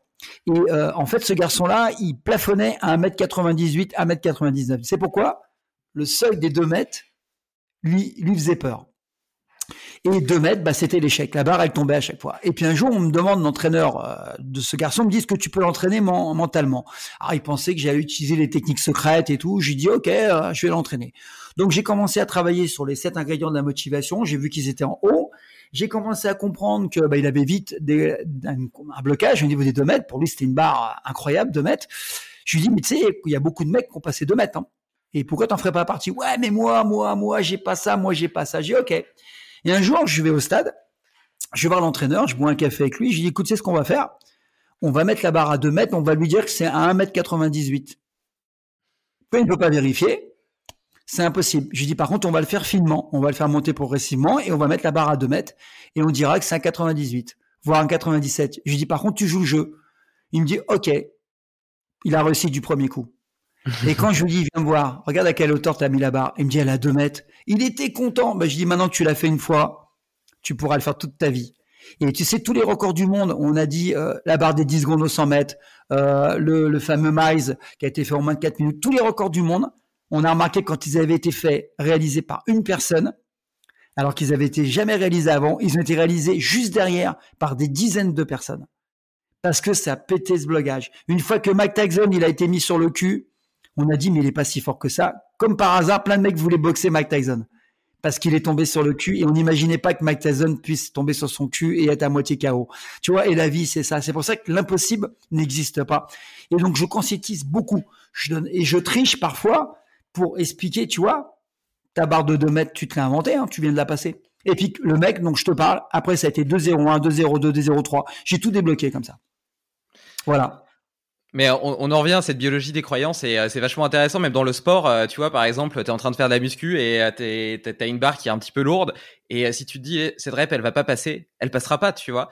Et, et c'est pareil sur des, des efforts d'endurance longs. Si tu commences à te dire, j'en peux plus, que tu te laisses habiter par cette croyance que t'es pas capable, que tu n'y arriveras pas, etc., tu n'y arriveras jamais. Tandis que si tu te focalises plutôt au fait de te dire, il suffit que je fasse un pas de plus, et puis encore un pas, et puis encore un pas, découper en des petites actions, et puis surtout avoir confiance en, ta capacité, euh, en ta capacité à continuer à avancer. Euh, tu es capable de dépasser des montagnes et de faire des choses que tu n'aurais jamais pensé être euh, capable de faire. c'est pour ça qu'il y a des gens qui sont programmés pour réussir, mais c'est vulgaire, hein, c'est la vulgarisation, hein, mais ils sont programmés pour réussir et donc programmés pour échouer parce que malheureusement, ils se sont programmés. C'est pas un programme qui est installé, c'est qu'ils ont programmé pour échouer. Et il y a des gens qui ne font que cumuler les échecs et il y en a qui ne font que cumuler des réussites. Simplement, faut changer le logiciel qui est à l'intérieur. Et d'ailleurs, tu vois, j'ai fait le j'ai fait le Mont Blanc là il y a, il y a deux semaines. On est parti à 5 heures du matin. On avait 1h40, 2 heures de, de, de montée un peu en escalade. Et puis après, t'as encore, euh, on a mis 3h30 pour arriver au sommet et encore 2h30 pour mmh. redescendre. Et avec l'altitude, etc., c'est c'est vraiment épuisant, tu vois. T'as les jambes qui tétanisent, t'as le souffle court. Au-delà de 4000 mètres, ça devient vraiment difficile, tu vois. Euh, et en plus, euh, ça, monte de façon euh, assez raide. Il y a un petit peu de stress parce que tu peux tomber et mourir. Euh, et, et, donc, t'avances comme ça par tout petits pas. Et psychologiquement, moralement, c'est assez difficile parce que t'as l'impression de pas avancer. Donc vraiment d'être extrêmement lent. Donc t'as pas la satisfaction de te dire ouais j'avance vite. T'avances extrêmement lentement et en même temps, euh, c'est l'arrêt des bosses. Donc, tu, tu vois des, des, sommets. Et en fait, tu arrives en haut de la bosse. Et en réalité, il y en a encore une. Et puis encore une. Et donc, psychologiquement, c'est difficile parce que tu as l'impression à chaque fois d'y être. Et en fait, non, tu es pas. Et, et pourtant, tu as, eu, as mis une énergie folle pour, euh, pour monter cette petite bosse. Et en réalité, moi, tu vois, dans, dans, dans cette situation-là, à aucun moment, je me suis dit euh, que j'allais pas y arriver. Quand je suis parti le matin, j'allais au sommet. Point, tu vois je m'étais conditionné sur cet objectif et il était hors de question que, que, que j'arrête ou que, ou que, ou que j'échoue. La seule chose qui pouvait me faire échouer, c'était euh, bah, si, si j'avais un problème grave, un mal aigu des montagnes, euh, que, que je faisais une chute euh, dramatique ou autre, tu vois. Mais sinon, j'arrivais en haut, tu vois. Et je m'étais conditionné depuis le début sur cet objectif. Génial. Et, et, et tu vois, quand, quand tu es vraiment dans des états de, de fatigue assez importante, assez avancée, ce conditionnement initial, il a une importance capitale parce que c'est plus euh, c'est plus ton énergie, c'est plus. En fait, si tu écoutes les signaux de ton corps, tu t'arrêtes. Et donc là, ce qui te fait continuer, c'est ton conditionnement mental. Et d'ailleurs, je trouve que c'est ces efforts, tu vois, qui te permettent, euh, qui te permettent un peu d'aller au, bout de toi-même. Euh, ils t'apprennent aussi justement à comprendre que tout est dans la tête déjà, que les capacités de ton corps sont beaucoup plus importantes que celles que tu crois être, et que quand tu vas courir une heure par exemple, tu te sens crevé, tu dis jamais j'arriverai à courir 8 euh, heures par exemple comme certains font dans des ultra trails, alors qu'en réalité euh, c'est simplement qu'au bout d'un moment euh, les, les, facteurs physiologiques laissent la place à, aux facteurs euh, mentaux et psychologiques et, et c'est ton mindset qui va te faire continuer à aller au bout et ouais je trouve, ça, je trouve ça vachement intéressant. Mais tu as 100% raison. C'est pour ça que tu réussis. C'est pour ça que tu aimes la vie. On voit bien, tu es plein d'énergie hein, et, et, de réussite. Quoi. Tu, tu, tu vas aller tout en haut, quoi. Et en fait, bah, tu le vois en muscule. Quand tu fais faire des répétitions aux gens, et moi, je vais toujours à l'échec, hein, parce que l'échec, c'est ce qui permet euh, d'aller plus loin en termes d'hypertrophie, en termes d'anabolisme et, euh, et, de performance. Quand je parle d'échec, les gens ne savent pas ce que c'est que l'échec. Moi, je, suis, je découvre que 95% des gens ne savent pas aller à l'échec. Et souvent, ils me disent, ça y est, Franck, je suis à l'échec. Ah bon? Je dis, bah, je vais te mettre un flingue sur la tête et je demandais de faire une répétition, sinon je te mets une balle dans la tête. Et donc, quand je leur dis ça, je me rends compte à chaque fois, ils refont une répétition. Donc, c'est qu'ils n'ont pas été à l'échec, ils se sont auto-bloqués. Et une autre anecdote qui est très intéressante sur ce que tu as dit, parce que là, je vais faire un parallèle, parce que je le vis tous les jours. Avec les réseaux sociaux, c'est très facile de le mesurer. Moi, je propose un tas de formations des formations qui sont maintenant qui sont vraiment on va dire empiriques puisqu'il y en a qui ont 10 ans. Donc imagine j'ai eu des centaines des centaines de personnes qui ont suivi la formation avec des retours par mail avec des accompagnements, euh, d'autres qui m'ont pas répondu mais beaucoup me disent voilà, j'en suis là parce que je demande à chaque fois parce que le chiffre parle, il faut des, des faut des mesures.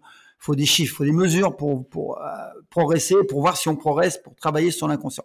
Et je suis assez étonné parce que les gens ont beau dire qu'ils progressent, on beau dire qu'il y a des résultats, que ça fonctionne. Quand ils, quand ils conversent avec moi ou quand ils me font des retours, quand je mets sur des réseaux sociaux que je peux changer le physique de n'importe qui, c'est-à-dire le faire mincir, le faire prendre du muscle, que je peux le rendre beaucoup plus euh, mieux sur le plan de la vitalité, sur le plan de la santé, que je peux le rendre plus performant sur le plan de la réussite dans son business en mettant en place des, des, des process, que je peux l'aider à, à, se déstresser, les techniques de respiration et autres. Je leur dis, voilà, j'ai un protocole. Les 80% des gens sur le réseau vont dire, c'est des conneries, c'est encore des bidous, c'est encore une escroquerie, ça marchera pas, rien ne vaut les médicaments. De toute façon, si ça marchait, ça se saurait. Mais c'est un truc de fou. Le premier truc qui sort, c'est, ils n'ont même pas regardé la conférence, ils n'ont pas regardé le webinaire. C'est, c'est de la merde, ça marche pas. Avant d'avoir commencé, ils disent ça marche pas. Par contre, tu leur donnes un médicament, qui est plutôt confortable, tu le bois, ça part, tu lui dis tu vas devenir riche avec, tu vas perdre 10 kilos, là ils le prennent. Alors ça fait que bah, tous les grands marketeurs un peu escrocs ont dit qu'avec une gaine tu vas perdre 5 kilos en une nuit, tu vas perdre 4 cm de tour de cuisse, que tu vas avoir des abdos dessinés avec telle crème. En fait ils croient en ces trucs-là qui sont des, des, des escroqueries. Physiologiquement, c'est pas possible. Ils y croient, alors qu'ils vont pas croire en des choses naturelles qui fonctionnent puisqu'il y a un retour des personnes. C'est hallucinant, quoi. Donc, ils vont bloquer sur des trucs qui marchent et sur des trucs qui sont complètement à, dormir debout. En fait, bah, ils vont foncer à 100%. Ils vont mettre beaucoup d'argent. Et j'ai un gars dernièrement qui m'a dit, moi, je mets de l'argent dans des protéines en poudre, en plus des protéines que je connais qui sont de mauvaise qualité. Je lui dis, mais c'est pas de la bonne qualité. T'as vu ce qu'il y a dedans? Il va mettre de l'argent là-dedans, alors qu'il va pas en mettre dans, une, dans des aliments bio. Il va manger des cochonneries, il va prendre des protéines. Je dis, mais non, commence par avoir un bon microbiote pour profiter de tes aliments et nourrir ton corps avant de prendre tes cochonneries. Ben non. C'est ça qui est étonnant chez l'humain, parce qu'encore une fois, c'est des croyances, parce que c'est la facilité, parce que c'est non, ça ne marchera pas, parce qu'ils partent du principe que rien ne marche, que tout est pourri, que tout est, c'est fou, hein. Et je vois sur les réseaux, c'est assez impressionnant de me dire que non, ça marche pas. Alors que moi, je suis la preuve vivante et que mes élèves et mes clients sont la preuve vivante. Eh ben non. C'est étonnant. Je, je, trouve ça assez marrant de, de constater dans, dans, ce que tu partages. Tu vois, déjà tout à l'heure, lorsque tu étais à la mairie de Paris et que tu as essayé d'implémenter de la cohérence cardiaque, euh, la levée de bouclier que ça a pu ouais. générer chez certaines personnes. T'es un gourou, t'es un fou, t'es un illuminé. Quand t'as voulu ouais. partir pour suivre tes rêves, t'es un fou, t'es, es, voilà, euh, parce que c'est anormal. Et là, encore une fois, tu proposes euh, des, des, choses naturelles, etc. C'est faux, t'es un arnaqueur. Et, et tu vois, j'ai l'impression que, en fait, si, si, on se place euh, d'un point de vue neurosciences, euh, on est fait pour la survie à la base. On n'est pas fait pour des sociétés d'opulence dans lesquelles on vit. Et donc, euh, dans un contexte de survie, le cerveau qui consomme énormément de, de, de glucose, eh ben, il doit s'économiser. Et donc, euh, on a un esprit critique qui s'éveille dès que une information modifie ou bouscule nos habitudes, nos croyances, notre cohérence. Donc, dès qu'une information vient à l'encontre de ce qu'on a l'habitude de faire, ça éveille notre esprit critique. Et notre esprit critique, si l'information, elle est relativement facile à accepter, à ajouter dans ton monde de croyances, il va l'accepter. Mais si elle est trop différente de tes habitudes de vie, il va considérer qu'elle est trop lourde, qu'elle a une charge, euh, un coût énergétique trop important pour l'intégrer. Et, et, du coup, c'est comme ça que tu te retrouves à une situation que je trouve quand même complètement folle, où en faisant des choix de vie tournés vers la santé, tournés vers le bonheur, tournés vers la bienveillance, eh ben, t'es perçu par plein de gens comme un illuminé, comme quelqu'un qui, qui fait des mauvais choix, comme quelqu'un de, de chiant, etc., comme si tu avais une vie austère, et encore pire, t'essaies de, de, de, de, de, de faire le mieux pour l'éducation de tes enfants. Je t'ai dit que j'avais une petite fille, euh, parce que tu t'es renseigné, tu t'es intéressé sur plein de choses, t'as pas cru que tu avais la science infuse, donc tu as lu des livres, tu as écouté des gens, tu as regardé des études, tu as expérimenté aussi, mais donc tu es quand même dans une démarche active d'essayer de faire le mieux pour tes enfants. Et sous prétexte que tu choisis un mode d'éducation qui est relativement différent à certains égards de ce que la plupart des gens font, et ben encore une fois, t'es pris, t'es, pris pour un marginal, pour un fou. C'est quand même dingue, je trouve, de, de, de, tu vois. ouais, c'est un paradoxe, mais en même temps, tu sais, quand tu dis à quelqu'un, regarde, tu fais le test, tu prends 10 personnes, et quand tu dis cette phrase que euh, la plupart des choses qui sont faites par 90% des gens sont, sont fausses tu dis ça, les gens vont te prendre pour un dingue. Ben dis non, si tout le monde le fait, c'est que ça marche. Ben non, pas obligatoirement. Et tu vois en musculation. En musculation, bon moi je, suis un passionné de, science mm, par rapport à la musculation, mais quand je dis que 90% des gens s'entraînent n'importe comment, c'est choquant. Et quand j'en parle avec même des coachs, ils me disent mais t'es complètement dingue. Sauf que physiologiquement, je dis pas par rapport au livre, je parle de science. Quand tu vas voir un docteur, un spécialiste du tissu musculaire, du système hormonal, il va t'expliquer qu'il y a une dose minimum efficace pour prendre du muscle. Et si tu vas au-delà de ces doses minimum efficaces, c'est contre-productif. C'est un peu comme quand tu vas au soleil, comme dit Tim Ferriss. Quand tu vas 15 minutes par jour au soleil, tu vas avoir un beau bronzage. Si tu t'exposes deux heures d'un coup, tu vas cramer. Voilà. Et tu pourras pas y aller au soleil avant une semaine. Si ce n'est, tu peux choper un cancer du soleil euh, par rapport au soleil. D'accord? Donc, en fait, c'est une, exposition mesurée avec une bonne vitamine D et ainsi de suite qui fera que tu vas bronzer. Sinon, tu vas cramer. Ben, les gens, c'est ce qu'ils font. Dans les salles de muscu, ils se crament. Ils restent beaucoup trop longtemps. Donc, ils catabolisent. Mais ça, quand tu expliques ça à 100% des gens vont dire que c'est des conneries. Sauf que c'est de la science. C'est comme ça. Et quand on parle aux coachs, comme les coachs ont été formés par d'autres coachs, et on est dans des dogmes, des choses qui sont répétées depuis 20 ans, mais ils répètent parce que c'est confortable. Donc, je dis souvent que 90% des choses qui sont dites par 99% des gens, c'est faux. Et c'est pour ça que quand tu fais la même chose qu'eux, tu as le même résultat qu'eux. Et c'est pour ça qu'à 60 ans, je peux me permettre, sans prétention, d'avoir une condition physique au-dessus de la moyenne, sans produit, simplement parce que je n'ai pas fait comme les autres. Et si je fais comme les autres, je vais avoir les résultats que les autres, je vais être cassé, je vais avoir des douleurs partout, je vais avoir des blessures, et je vais être fatigué. Et, en fait, c'est étonnant, et c'est valable dans tous les domaines. Et quand j'ai lu le, le, bouquin de Tim Ferriss en 2008, 2009, je l'ai lu, j'ai dit, mais ce mec-là, ça me parle, quoi. Parce que je suis tout à fait d'accord avec ce qu'il dit. Moi, je pensais déjà, il y a 20 ans que je pensais ça, 20 ans avant lui, quoi. Je lui dis, mais il a complètement raison. Il a expérimenté, il a été voir les meilleurs, et les meilleurs ne disent pas comme 90%, 99% des gens. Eh non. Et alors, justement, comment est-ce que tu t'entraînes? J'ai vu que tu faisais euh, plusieurs sports différents, que tu faisais du yoga, du qigong, euh, de la, de, du benchak, évidemment, puisque c'est principalement pour ça que tu es connu, de la muscu, évidemment. Euh, tu, tu vois, euh, parfois c'est difficile parce que tu, tu, consacres beaucoup de temps à une activité pour devenir expert, justement, hyper spécialisé. Puis après, tu as envie d'ouvrir euh, ton champ des possibles à de nouvelles activités. Mais comment est-ce que mmh. tu arrives à maintenir les gains de ce que tu as fait par le passé pour devenir un petit peu polyvalent, devenir cette espèce euh, d'animal mosaïque qui est capable de maîtriser plusieurs compétences et d'être assez généraliste, assez polyvalent pour s'adapter à toutes les situations de la vie et tous les sports que tu auras envie de faire? Ça, c'est mon idéal, tu vois. Euh, alors qu'une semaine ne fait que 7 jours. Est-ce que tu peux me raconter un petit peu quelle est, quelle est ta démarche vis-à-vis de ça et comment tu t'entraînes? Alors, elle pourrait se résumer euh, en trois mots. La loi de Pareto.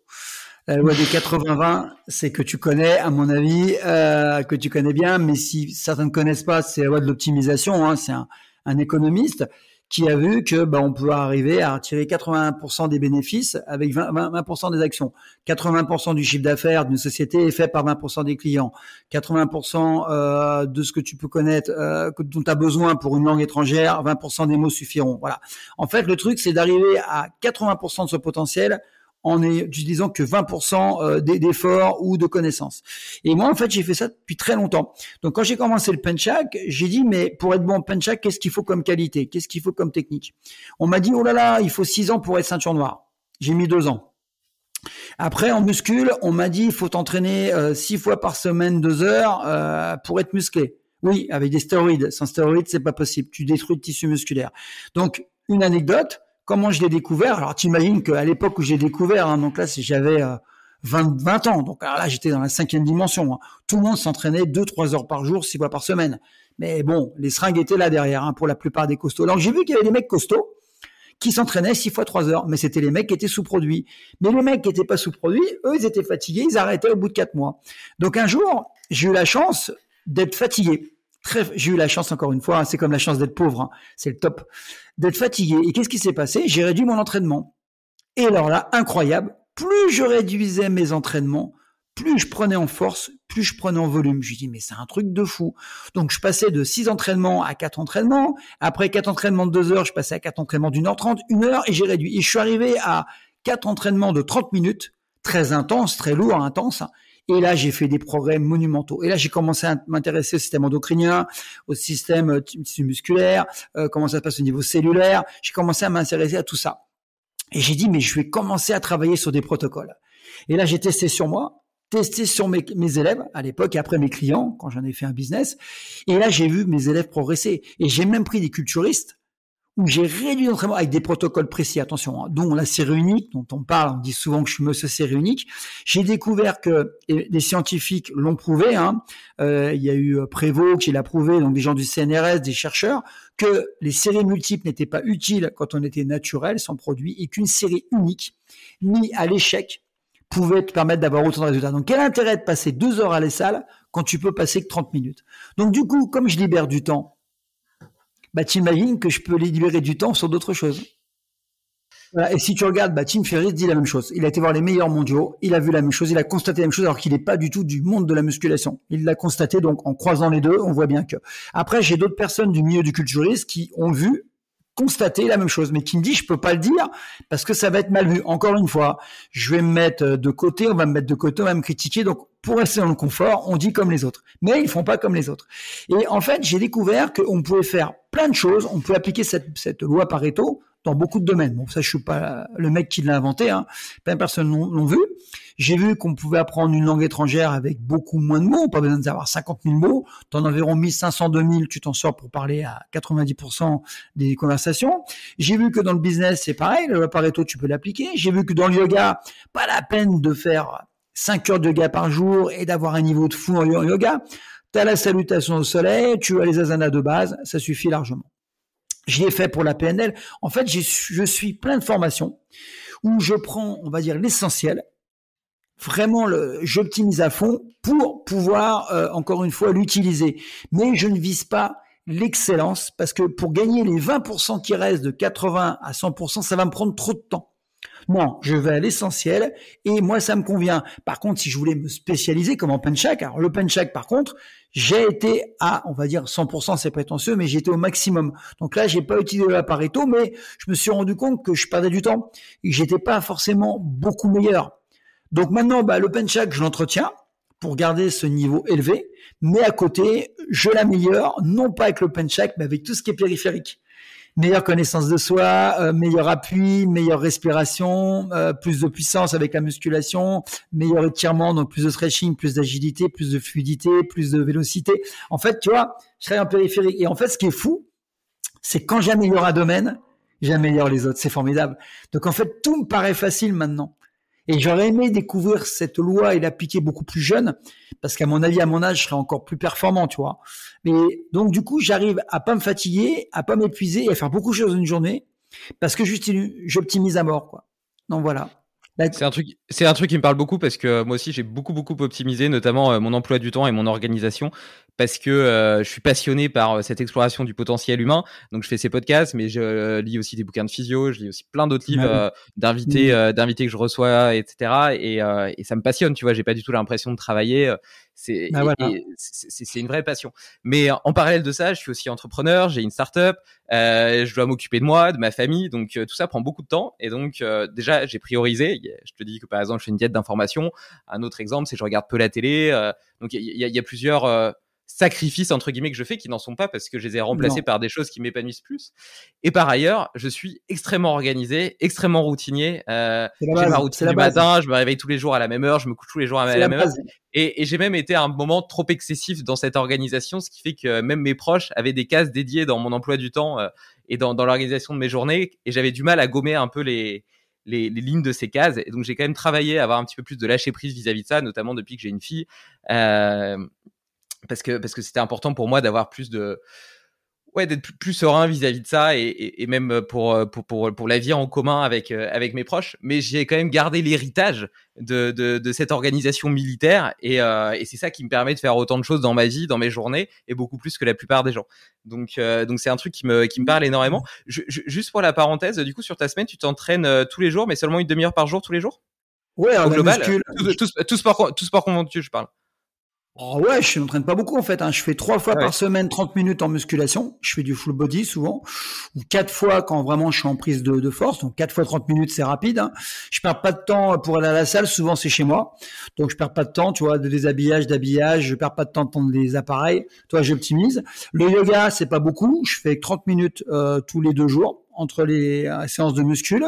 Cohérence cardiaque, c'est 5 minutes trois fois par jour. Tu le sais. Le punch je l'entretiens. Je fais à peu près 20 minutes de punch par jour.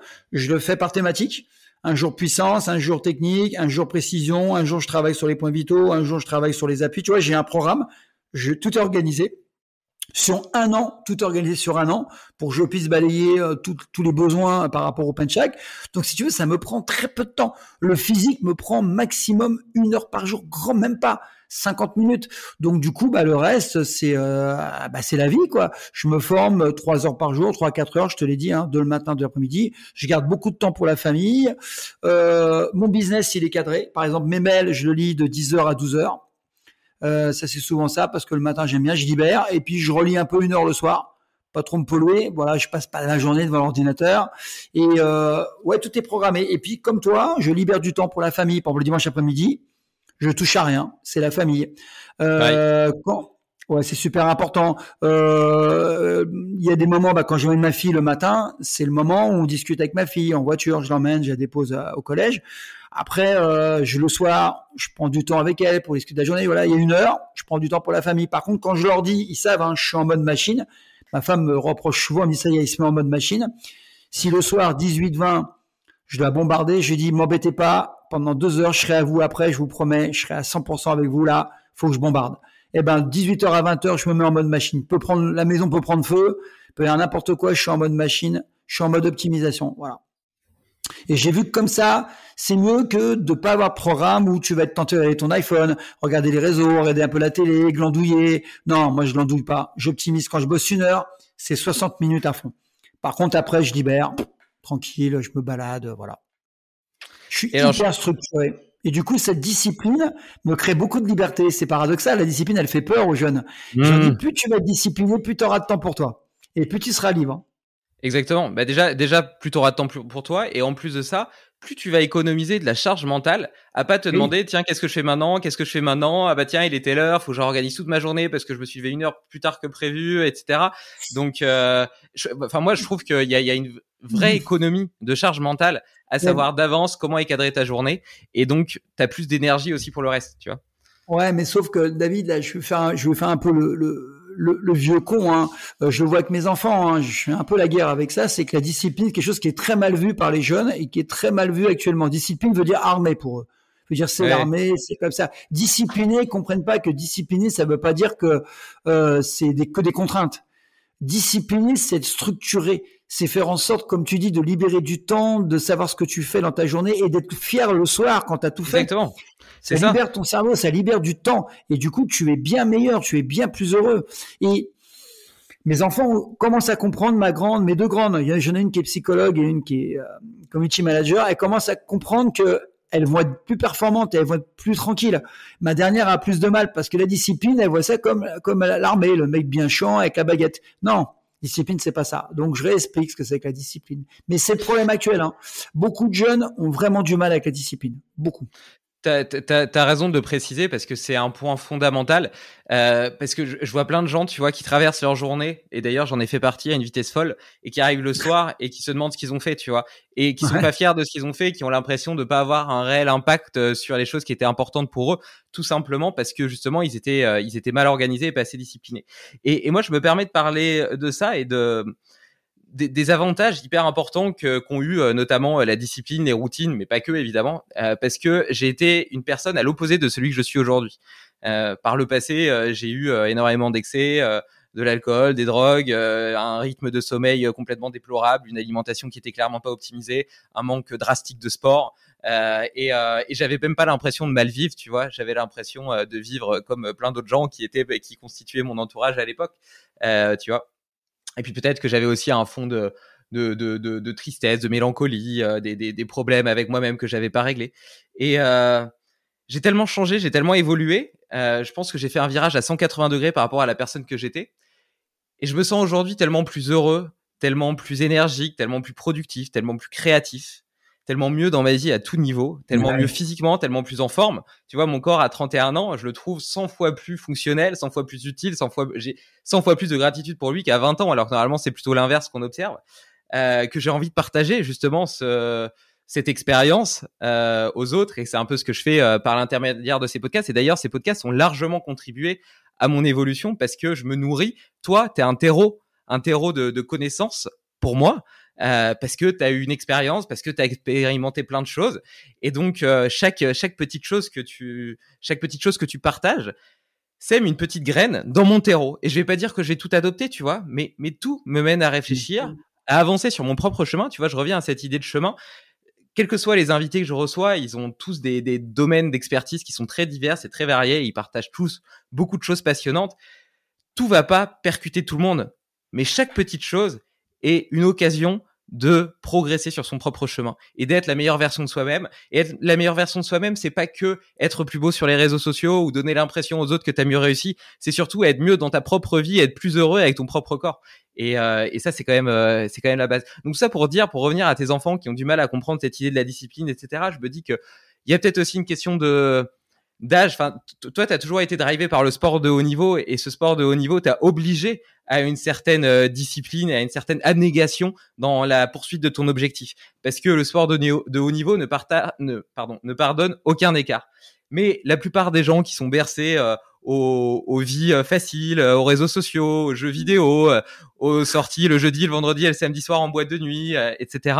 Et eh ben pour, pour tous ces gens-là, dont j'ai fait partie, euh, c'est quelque chose qui est peut-être plus difficile à comprendre et euh, il faut que tu aies déjà une certaine maturité pour t'y intéresser et puis par ailleurs, il faut que quelqu'un allume la petite lumière qui te donne envie d'essayer. Ouais, et en plus pour les pour défendre cette jeunesse, euh, pour être un peu leur défenseur, c'est que de nos jours, on est happé par pas mal de choses. En fait, le système fait que on fait tout pour nous déconcentrer, pour rappeler notre attention. Alors, il y a la télé qui manipule à mort, hein, parce que toutes les informations qui sont diffusées sont pas forcément bonnes. Elles sont aussi là pour vendre, elles sont aussi là pour jouer avec la peur. Les réseaux sociaux, c'est une catastrophe. Je vois mes enfants, ma fille TikTok, la dernière, c'est sans arrêt, quoi. C'est, elle va pas chercher des informations, elle va chercher de la détente. C'est une mère de s'évader. En plus, il y a, pour les jeunes, c'est pas facile l'avenir, hein, pour eux. Donc, euh, on, on leur fait peur, déjà parce qu'il n'est pas si catastrophique qu'on leur fait peur. Cette peur, bah, elle se diffuse entre eux. Avec l'adolescence, on sait que c'est une période difficile. Ils se, bah, confortent dans cette peur. Hein. Et ce qui se passe, c'est qu'avec les réseaux sociaux, ils sont happés. Donc, je vois des gamins qui sont incapables, même en sport de haut niveau, hein, dès qu'ils sont entre deux séries d'entraînement musculation, qui sont sur une piste ou qui nagent, ils sortent, ils prennent leur téléphone pour voir ce qui se passe sur TikTok ou sur je ne sais quoi, Instagram, quoi. Je leur dis merde, quand tu t'entraînes, tu à 100% dans ce que tu fais. Ben, ils n'y arrivent pas parce qu'ils sont happés par un système qui est bien foutu, qui fait qu'il y a des alertes et que sans arrêt, on capte leur attention. Donc, pour les défendre, c'est beaucoup plus difficile actuellement d'être focus qu'à mon, qu'à mon époque où bah il y avait rien, hein. tu dehors, tu jouais, et puis avais, tu voulais lire, tu la bibliothèque, tu n'avais pas l'information. Maintenant, tu sur un bouton, tu as accès à tout. Ma fille, elle se lève, elle va sur TikTok, elle a accès à tout. Avant, tu avais accès à rien. Donc en fait, donc tu pouvais travailler sur toi, plus sur toi. Maintenant, c'est très difficile de travailler sur toi. Et je pense que le mal-être actuel, les problèmes de concentration, les problèmes de euh, parfois, je dirais même de capacité euh, à être à 100% dans ce que tu fais, notamment à l'école, est problématique avec ce qui, ce qui est en place. quoi. C'est peu complexe pour les jeunes maintenant je pense. C'est peut-être aussi euh, pour ça qu'on voit une telle explosion euh, de, de, la méditation de pleine conscience, tu vois, ces applications qui explosent, on en parle quand même de plus en plus. Et, euh, et, tu vois, quelque chose qui était, je me souviens, il y a quelques années, considéré comme complètement perché, un truc du luberlu spirituel tibétain, et qui aujourd'hui est quand même vachement popularisé, et de plus en plus d'ailleurs dans la Startup Nation, euh, ou euh, où tu as des applications qui sont parfois même offertes aux salariés, euh, même s'ils l'utilisent pas forcément. Et outre la méditation, parce que la méditation, elle t'aide à discipliner justement ton, ton esprit, à comprendre un petit peu cette, à, prendre conscience de toi, de toi-même et de la différence qu'il y a entre toi et tes pensées. Mais un, un, autre, un autre exemple dont moi-même j'ai été duquel j'ai encore du mal à prendre conscience en réalité. Parce que, tu vois, je reviens à cette suroptimisation de mes journées. Je suis quelqu'un de tellement passionné. Il y a quelqu'un, il y a, des gens qui manquent d'énergie de passion, de projet. Moi, à l'inverse, j'en ai trop et j'ai du mal à les canaliser. Et du coup, j'ai tendance à, optimiser la moindre minute de mes journées. Et donc, euh, j'ai du mal à prendre le temps de perdre du temps. Et notamment un truc tout con, mais quand je vais me promener dehors, eh ben, tu as deux options. Soit tu écoutes un podcast et tu rentabilises ce, ce, ce temps-là, et c'est quelque chose que je fais extrêmement souvent et qui m'a servi à plein d'égards parce que j'adore les podcasts. Ça a été pour moi un accélérateur de connaissances folles, parce que j'ai l'impression que c'est un des derniers supports, un des derniers bastions du temps long, des choses en profondeur dans une économie de l'attention où t'as pas le temps. Même quand tu lis un article, tu vas être en train de répondre sur Skype, sur WhatsApp, de passer, tu vas lire en diagonale parce que tu vas passer à l'onglet d'après, et puis ils vont te proposer un autre article connexe, donc tu vas avoir envie de cliquer dessus, et donc en fait, tu t'es pas vraiment concentré sur le truc. Euh, les vidéos YouTube euh, qui durent 10 minutes parce que sinon c'est trop lent, les gens ça les fait chier. Enfin bref, on, est vraiment dans une économie de l'attention, et, euh, et les podcasts, j'ai l'impression que c'est une des dernières choses où on peut regarder regarde la conversation qu'on a, la profondeur qu'elle a, toutes les toutes les gemmes de sagesse que tu as pu partager et que tu as pu offrir au monde, eh ben elles ont une vraie valeur, tu vois. Et, euh, et donc évidemment, je prêche pour ma paroisse, mais si j'ai lancé Limites, c'est parce qu'à la base, moi-même, j'ai été inspiré par énormément de podcasts qui m'ont beaucoup aidé. Mais j'en reviens à mon à mon sujet initial, qui est de dire que du coup, si je suis en train de marcher, que j'écoute un podcast, je fais pas attention euh, à la plante de mes pieds, pieds nus, euh, qui euh, est en train d'être simulé par euh, des petits cailloux, par des feuilles, par de la terre, etc. Je prends pas conscience de ce vent qui caresse la peau de mon torse et je prends pas conscience de ces arbres autour de moi, de ces champs d'oiseaux, de, de, tout cet environnement qui est merveilleux. Tu vois, comme je le disais tout à l'heure, on a la chance d'avoir un corps qui bouge, qui respire, mais on a aussi la chance d'avoir un environnement qui est rempli d'innombrables beautés. Et, et, justement, tu vois, parfois, juste prendre le temps, accepter de d'aller simplement se promener, renoncer d'optimiser ce temps-là et accepter d'aller simplement se promener en connexion avec la nature, en connexion avec toi-même, avec ton corps, essayer de percevoir tes, tes, tes, sensations, les muscles qui se contractent, les bras qui bougent, etc. Vraiment être dans un état de pleine conscience, bah c'est quelque chose d'extrêmement rare et tu vois, euh, pour autant, c'est quelque chose d'extrêmement gratifiant parce que c'est dans ces moments-là aussi que tu prends vraiment conscience de la chance que tu as d'être en vie alors moi, tu vois, c'est marrant parce que la méditation, bon, je l'ai pas mal travaillé, mais maintenant, je suis plus vraiment euh, le, modèle classique. Moi, j'utilise la méditation. Alors, ça va te paraître bizarre. Hein, euh, j'ai une méditation active que j'appelle une méditation passive. Quand je travaille la cohérence cardiaque, euh, je mets, je me mets en état sophronique. J'utilise les deux. Il y a l'aspect physiologique par la respiration 5-5, hein, donc qui va impacter mon système nerveux autonome, mais aussi J'en profite pour euh, visualiser, pour travailler sur moi. Toi, j'écoute mon cœur, les battements cardiaques. Je regarde, j'essaie de capter euh, la circulation du sang, de voir vraiment si mes muscles sont relâchés. En fait, tu vois, je me mets en connexion totale avec moi-même. C'est vraiment une sorte d'introspection physiologique et tu vois et, et mentale. Et puis, ça va paraître bizarre. Donc ça, c'est la méditation, on va dire passive, même si c'est la cohérence cardiaque. Je travaille beaucoup la visualisation en même temps et la méditation active, ça va te paraître très très bizarre. J'utilise en musculation. Je suis tellement focus quand je m'entraîne, ça dure que 30 minutes. Donc c'est facile d'être focus pendant 30 minutes. Quand je suis en salle de musculation, je suis coupé du monde. Je n'existe, il n'y a pas rien qui existe. Je suis en phase avec mes muscles, avec mon corps, avec mes barres. Euh, mon mental, il est actionné à 100%. Je suis en mode animal. Je suis dans l'arène, je suis en danger, je suis en survie. Et en fait, je me mets vraiment à, la rue, comme on dit dans le milieu. Hein. Quand je muscule, je, je rigole pas quand je m'entraîne. Hein. Et si tu veux, là, je suis vraiment connecté pour pas me blesser faut que je sente mon corps. Est-ce que je suis bien positionné? Est-ce que mon corps est dans l'axe?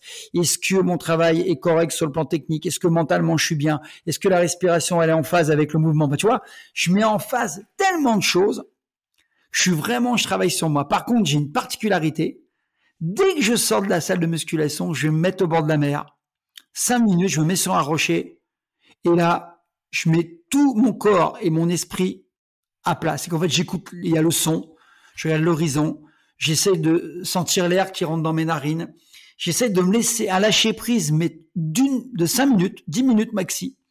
Et là, je me régénère, tu vois. En fait, je passe en mode vraiment euh, léthargique, mais en fait, je suis mmh. connecté avec la nature. Toi, je sens l'air qui rentre dans les narines, je sens l'air qui frotte la peau. Enfin, c'est un truc de fou. Je sens l'iode. Toi, c'est important. Et là, je me connecte avec la nature. C'est 10 minutes, pas plus. Et là, ça me fait un bien monstre. Et quand je rentre, petite douche froide après, mais là, je sens, j'ai un jus. Et là, je me sens clair mentalement, physiquement. Je me sens comme un gamin de 15 ans, en fait. Tu vois, un, ado qui est plein d'énergie, quoi. Et pourtant, j'ai 60 euh, ans. C'est hyper intéressant euh, biologiquement ce que tu fais parce que ça répond vraiment au fonctionnement euh, de base de notre corps et notamment euh, du système sympathique et parasympathique. Système sympathique combat fuite et donc là tu te mets dans l'arène, tu es à fond, tu vois, et t'es pas à moitié sur ton téléphone, à moitié dans ta séance. Non, tu es en train de te battre, tu vois. Et et donc déjà ça c'est déjà rare pour pour, pour, pour plein de gens effectivement qui sont à moitié distraits pendant qu'ils font leur sport et qui répondent à des messages etc. Mais après, un truc que je vois encore moins souvent, c'est le retour au calme. Tu vois, la plupart des gens, ils ont fini leur séance, ils retournent bosser, ils retournent à leurs activités, etc. Tandis que toi, non, tu prends vraiment le temps. Après cette dose de stress, parce que c'est un stress pour le corps intense, tu prends le temps d'activer le parasympathique et de dire, et, et c'est pas seulement le fait de se reposer, de faire descendre tes battements cardiaques, etc. C'est aussi de dire à ton corps, ça y est, l'effort physique, il est terminé. T'as plus besoin d'inonder mon corps d'hormones de stress. Euh, tu peux, tu n'as plus besoin de l'inonder de cortisol, de noradrénaline, d'adrénaline, etc. Tu peux te détendre et tu peux activer le parasympathique et après, tu es dans de parfaite disposition pour poursuivre ta journée. Mais tu vois, David, à ton âge, tu as 31 ans, tu m'as dit, hein, ouais. Tu as déjà compris la base de la loi de l'Hormèse, tu connais déjà ça. Donc quoi, quand on discute tous les deux, on est en phase. Mais quand tu parles à quelqu'un de la loi de l'Hormèse, il sait pas ce que c'est. Même les coachs, ils connaissent pas. Moi, la plupart des coachs avec qui je parle, ils savent pas ce que c'est. Ils savent même pas ce que c'est que la musculation va activer le mode sympathique. Tu es en guerre, tu crées un stress intense. Mais derrière ce stress intense, il faut activer le parasympathique pour récupérer. Donc comment tu vas l'activer? Bah pas la récupération effectivement, soit tu te mets au repos, tu lâches prise complètement, donc tu vas l'activer, là tu es en mode frein moteur pour récupérer. Après qu'est-ce que tu fais? Une douche froide pour stimuler un peu, mais tu es toujours dans le parasympathique encore. Et après tu manges. Et quand je dis aux gens que moi je m'entraîne à jeun pour stresser le corps parce que je vais à la chasse, je vais chercher le gibier. La séance de musculation, c'est chasseur. Je suis en mode guerre quand je m'entraîne. Moi, je suis pas en mode relax, c'est pas un loisir, c'est la guerre. Je mets mon corps en ébullition. Donc, c'est quoi la, chasse? Tu marches longtemps et quand tu vois le gibier, tu cours sur très court, intensité. Donc, je reproduis le même format pendant ma séance de musculation. Et après, qu'est-ce qu'il fait? Ben, Il rentre au village, il prend le gibier et avec sa famille, il mange. Il est en parasympathique et après, il se couche. C'est ça la vie. Bah, moi, qu'est-ce que je fais après? Comme je suis à jeun pour aller à la chasse, bah, pendant la salle de musculation, après, je mange. Donc, je profite de mes nutriments. Je profite à 100% de ce que je vais manger. Et le repas le plus important, c'est celui qui est après, pendant la fenêtre anabolique qu'on appelle après l'entraînement. Donc, je stimule au maximum. Et j'ai prouvé à la science, mon médecin, il est fou, hein, qu'en m'entraînant à jeun, je fais jamais d'hypoglycémie. Ça, il en revenait pas. Hein. Jamais, parce que mes efforts sont courts, parce que mon corps a suffisamment de glycogène pour supporter cette séance de 30 minutes. C'est pas des marathons de 3 heures, hein, 30 minutes. Et après, je lui dis, je recharge. Donc, la digestion est un mode parasympathique. Donc, forcément, je mets mon corps, oui, quand tu es en digestion, tu es en parasympathie, c'est comme le sommeil. Donc, je mets mon corps dans toutes les dispositions endocriniennes, tout l'environnement endocrinien pour anaboliser. Donc, je catabolise pendant l'entraînement, j'anabolise après. Et comme souvent, je fais une petite sieste l'après-midi de 20 minutes, je travaille l'hormone de croissance en plus. Et comme le soir, je mange pas de sucre, la nuit, je restimule l'hormone de croissance. Donc, je fais tout pour optimiser mon système endocrinien. Par contre, si je m'entraînais en ayant mangé, c'est ridicule. Je vais m'entraîner en salle, en entraînement, avec un système qui est en mode parasympathique, je suis en digestion. Mais quelle connerie Je, je fais chevaucher deux systèmes euh, nerveux autonomes, c'est pas bon. Et après, je réactive derrière et après, je remets en parasympathique. C'est pas logique. Il faut une logique, c'est la loi de l'hormèse. Je stresse violemment de manière calibrée pour qu'après je sois plus fort en mettant en place un système d'adaptation. C'est tellement logique. Et toi, à 31 ans, tu l'as déjà compris. Mais tu vois, quand je parle avec toi, c'est facile. Mais quand je parle à des gens qui sont même coachs, ils ne comprennent pas ça. Parce qu'ils n'ont pas étudié comme toi la physiologie humaine. Mais ça, c'est la base. Et les gens ne prennent pas le temps. Ils vont plus prendre le temps d'étudier euh, comment va marcher euh, telle technologie que étudier leur corps, leur propre corps, le mode d'emploi de leur propre corps. Donc, comment tu veux qu'on y arrive comme ça? C'est pas possible. Du coup, tu, tu, tu, te, tu te lèves le matin, tu fais euh, quelques activations euh, musculaires, euh, type salutation au soleil, etc. Tu fais direct ton entraînement de, de, de, de, muscu pour je prends un, un, café, je prends un, double expresso pour stimuler une demi-heure avant, pour stimuler un, le système sympathique. Après, je vais à la muscule direct, je fais un échauffement très très court, qui est spécifique. Je bombarde comme un dingue, 30-35 minutes. Après, comme je t'ai dit, repos 10 minutes, je prends une petite douche froide. Et après, je mange. Et donc ensuite, c'est un petit déjeuner. Donc cette fois-ci, là, tu t'inclus des, des, glucides, euh, puisqu'il est post-entraînement. Ouais, parce que euh, ça fait une sécrétion d'insuline, donc c'est anabolisant, ouais, tout à fait. Et par contre, euh, le midi et le soir, tu évites les glucides, tu es plutôt sur du low carb? Ouais, ouais, en fait, j'ai deux manières de faire. Soit je suis en déplacement et des fois je m'entraîne le matin très tôt, mais en général, j'aime bien m'entraîner plutôt vers 11h30 midi Pour pas faire, pour rester à jeun jusqu'à la veille 20h, je fais jeûne intermittent. Je pratique le, 16-8. Et après, jeûne intermittent. Le top. Voilà, en termes d'anabolisme, c'est le top. Par contre, des fois, je peux pas. Par contre, tu, tu l'as bien dit, je fais quatre euh, repas. J'en fais un à 12 h J'en fais un vers 15-16 h C'est une petite collation. Un à 18 h Encore une fois, petite collation protéines avec des noix de cajou. Beaucoup de sélénium pour anaboliser. Et puis, euh, j'évite les fruits, trop de fruits. J'évite, à part les bananes, après euh, l'entraînement pour recharger en, glycogène. Et le soir, jamais de glucides, très peu, voire jamais, tout simplement parce que sait qu'une sécrétion d'insuline va empêcher l'hormone de croissance de travailler dans une bonne disposition. On le sait. La science le sait, donc jamais. Voilà. Donc du coup, je travaille, je stimule l'hormone de croissance un maximum. Qui va stimuler la testo? Parce qu'il y a un lien entre les deux. Et du coup, euh, en moyenne sur ta journée, euh, tu es plutôt, es plutôt quand même assez faible en glucides et plutôt, tu privilégies plutôt les graisses? Ouais, les bons lipides, ouais, parce que les, lipides, ça donne de la testo, bon cholestérol, bonne testo, et les glucides, pas les mucides, sucre rapide, jamais, jamais. C'est pas un peu, c'est jamais. Je sais pas ce que c'est du chocolat au lait, euh, prendre de, des gâteaux, des, je connais pas. C'est, j'en ai jamais, j'en ai pas à la maison. Pour, pour ma fille, de temps en temps, je lui fais plaisir. Par contre, les glucides, ça va être plutôt des, des, des légumineuses, légumes. Beaucoup de légumineuses, lentilles, j'aime bien. Très bon pour moi les lentilles. Et puis j'utilise beaucoup, euh, je prends beaucoup de noix de cajou, noix du Brésil. Mais par contre, je prends pas de pâtes, pas de pas de riz. J'évite le riz, le, pain jamais. Même le pain complet, j'ai remarqué que ça me faisait gonfler. Je fais de la rétention d'eau. Euh, le pain blanc, je sais pas ce que c'est. Voilà. Donc j'évite les glucides. Ouais. Ouais, pareil, le, le, pain, ça me réussit pas trop. C'est intéressant parce que du coup, dans ton régime, on voit que tu évites les, les, variations de glycémie au cours de ta journée, ce qui doit donner une énergie relativement stable tout au long de la journée, même d'un point de vue mental, intellectuel, c'est agréable. Et en plus de ça, en étant euh, plutôt sur des euh, sur de bons lipides euh, le soir, en fin de journée, pendant la nuit, et en t'entraînant du coup le matin à jeun, euh, t'apprends aussi à ton corps à beaucoup mieux fonctionner, à beaucoup mieux dégrader, à beaucoup mieux métaboliser euh, les acides gras, donc beaucoup mieux fonctionner sur euh, sur les lipides, et euh, ce qui est une énergie potentiellement inépuisable parce qu'on a, je crois, peut-être 200 000 calories stockées en en, en lipides, alors que le glycogène musculaire, ça représente quoi 300 300 calories ou 400 calories, tu vois. Donc donc c'est assez intéressant, ouais. J'ai jamais de pic. je sais pas ce que c'est d'avoir un coup de barre moi après le repas. Je sais pas ce que c'est. J'ai jamais de coup de barre en fait. Jamais. Ouais, non, mais c'est intéressant parce que tu vois, dans la muscu, souvent, euh, les, les, au contraire, euh, quand tu fais une prise de masse, notamment, les, les, les bodybuilders, ils, ils essaient de, de charger à fond les glucides euh, pour, euh, pour justement pour de la masse. Et donc, même si c'est, ça peut être des, des, des, glucides avec des index glycémiques bas, comme par exemple du riz, etc.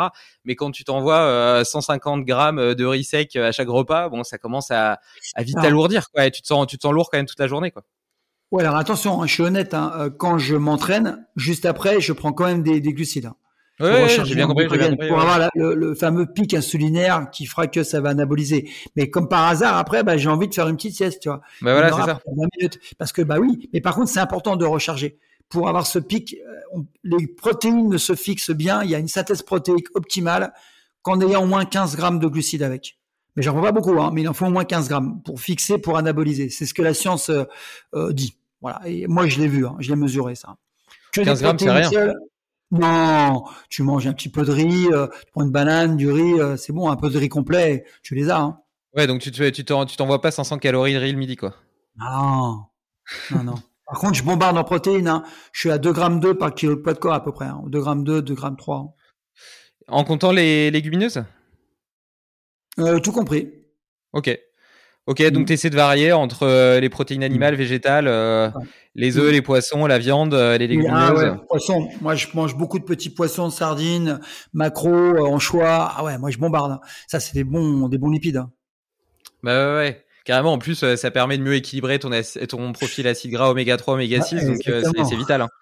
Voilà. Et, tu disais que tu prenais des compléments alimentaires aussi. Qu'est-ce que tu, qu'est-ce que tu prends? Alors, je prends de la vitamine C parce que je consomme très peu de fruits. J'évite d'en consommer trop parce que j'ai remarqué qu'à chaque fois, je prenais un peu de gras. Euh, je prends, alors bizarre, mais je prends, pourtant je suis au soleil, mais je prends de la vitamine D. Alors je fais pas partie des gens qui prennent une grosse charge de vitamine D, comme on voit, comme proposent les médecins une fois tous les six mois. Moi, je prends un petit peu tous les jours. Euh, je suis à peu près à 4000 unités. Je prends un peu plus que la dose qu'on conseillait parce que bah, j'ai vu que dans mes prises de sang, j'étais quand même, euh, comme 90% de la population, assez bas là-dessus. Je prends du zinc. Je prends du zinc. Je prends du ZMA, zinc, magnésium, B6, hein, de classique le soir pour bien dormir et euh, voilà. Et puis euh, je fais de temps en temps, une deux fois par an, des petites cours de créatine, deux mois, quand je suis en prise de force, prise de masse je prends deux mois, bon, je prends un peu de force, euh, mais voilà, mais j'abuse pas, c'est tout. Je prends pas de protéines en poudre, je mange que des aliments euh, solides. Par contre, quand je suis en déplacement, là, je prends des checkers. Je prends quand même des checkers, mais juste en déplacement, par, par commodité, quoi. Est-ce qu'il y a, d'autres routines ou hacks euh, que tu utilises au quotidien justement pour être plus en forme? Donc on a pas mal parlé de la nutrition, de la cohérence cardiaque, de, de tes entraînements. Est-ce qu'il y a d'autres choses que, que tu as l'habitude d'utiliser et qui te permettent d'être en meilleure forme? Euh, bon, je t'ai parlé de douche froide, euh, je t'ai parlé complètement de... Non, non, c'est assez basique. Non, non, douche froide, respiration cohérence cardiaque. Euh, non, non, non, non, rien de particulier. Non, je suis assez basique. Hein. Bah, t'es assez basique, euh, ceci étant, non, ça, ça c'est quand même vachement optimisé et pour la plupart des gens, c'est c'est déjà un, un, haut niveau d'optimisation. On peut pas dire que ce soit très basique, mais, mais, mais c'est des choses éprouvées, ouais. Oui, je fais pas les choses. Je suis assez basique. Moi, je suis, moi, je suis partisan de ce qui est simple fonctionne. C'est comme en combat. Les techniques les plus simples en combat, celles qui fonctionnent. Je suis pas dans des délires. Euh, moi, je m'intéresse plutôt à pourquoi je fais les choses. Toi, je vais plutôt approfondir la, pourquoi la cohérence cardiaque m'apporte tant. Ah si, si, je dis des bêtises. Avant l'entraînement, parfois, quand je vais faire du, quand je vais bombarder, je fais les techniques off. Je fais la technique, ah euh, ouais, bon, les, tu connais les 30 respirations avec la rétention. Alors, je le faisais déjà. Je l'ai amélioré parce que moi, j'ai fait du yoga. Je, suis prof de yoga. Je suis enseignant en yoga, en hatha yoga. Et quand je travaillais le pranayama, je faisais du tumo. Je faisais déjà du tumo. Et ah, dans le tumo, ouais, le tumo, tu retrouves la respiration de, de Wim qui est excellent. Bon, lui, il l'a bien marketé, il l'a bien présenté, mais je travaillais déjà ça. Alors moi, je travaillais en rétention euh, poumon plein et poumon vide, je faisais les deux. Mais j'ai vu que je suis un peu d'accord avec lui que le poumon vide est moins dangereux et apparemment euh, accélère vraiment le système euh, sympathique, l'optimise et j'ai constaté euh, que j'avais meilleurs résultats. Ouais. Donc j'utilise avant les séances parfois quand j'ai besoin de, de, booster. Donc tu fais juste un cycle de 30 respirations en hyperventilation, une rétention de poumon vide et c'est tout? Je fais trois cycles, trois cycles. Trois cycles, ok, trois cycles. Je fais une, une, rétention, je fais une rétention de deux minutes, une de 2,30 et une de 3. Pour la, pour la, pour la parenthèse, euh, concernant le yoga Tumo, j'ai été faire une semaine euh, à l'Institut Maurice euh, plutôt cette année, au mois de février. Et, et, et, Patrick, Patrick doit participer au podcast à la rentrée. On doit enregistrer ensemble. Il est formidable, cet homme-là. Il a 80 ans maintenant, je crois 85. Bah, le, Maurice est décédé là il y a, il y a, il y a, il y a un mois ou deux. Euh, ah, je savais pas. et, du ah, coup, c'est Patrick, Patrick, son fils, qui a repris, mais qui est, qui est très très intéressant aussi. D'ailleurs, qui a écrit ah, un, un, livre sur la, la recherche de de sa nature profonde, euh, qui est très intéressant. Très, très intéressant. Ah, il est décédé, ah bah, paix à son âme, alors je savais pas. À, 91 ou 92 ans. Euh. Je le suivais beaucoup et, et pour moi, c'est, le père, quoi, tu vois. Bon, Wim il a bien marketé, parce qu'il est bon, mais euh, je le connaissais déjà, ce monsieur, avant. Ah ouais, ouais. Grand, grand monsieur. Très grand monsieur. Et, euh, et, du coup, tu disais que tu étais prof de yoga, euh, que tu en faisais tous les deux jours et que tu faisais les salutations au, soleil le matin. Donc, tu, tu considères que le c'est ton travail de mobilité, que c'est important pour entretenir ta mobilité articulaire, etc. Tu veux que je te fasse rire? Je sais que beaucoup vont me critiquer, mais tu sais comment je m'échauffe pour la musculation? Salutations au soleil. Je fais trois minutes de salutations au soleil.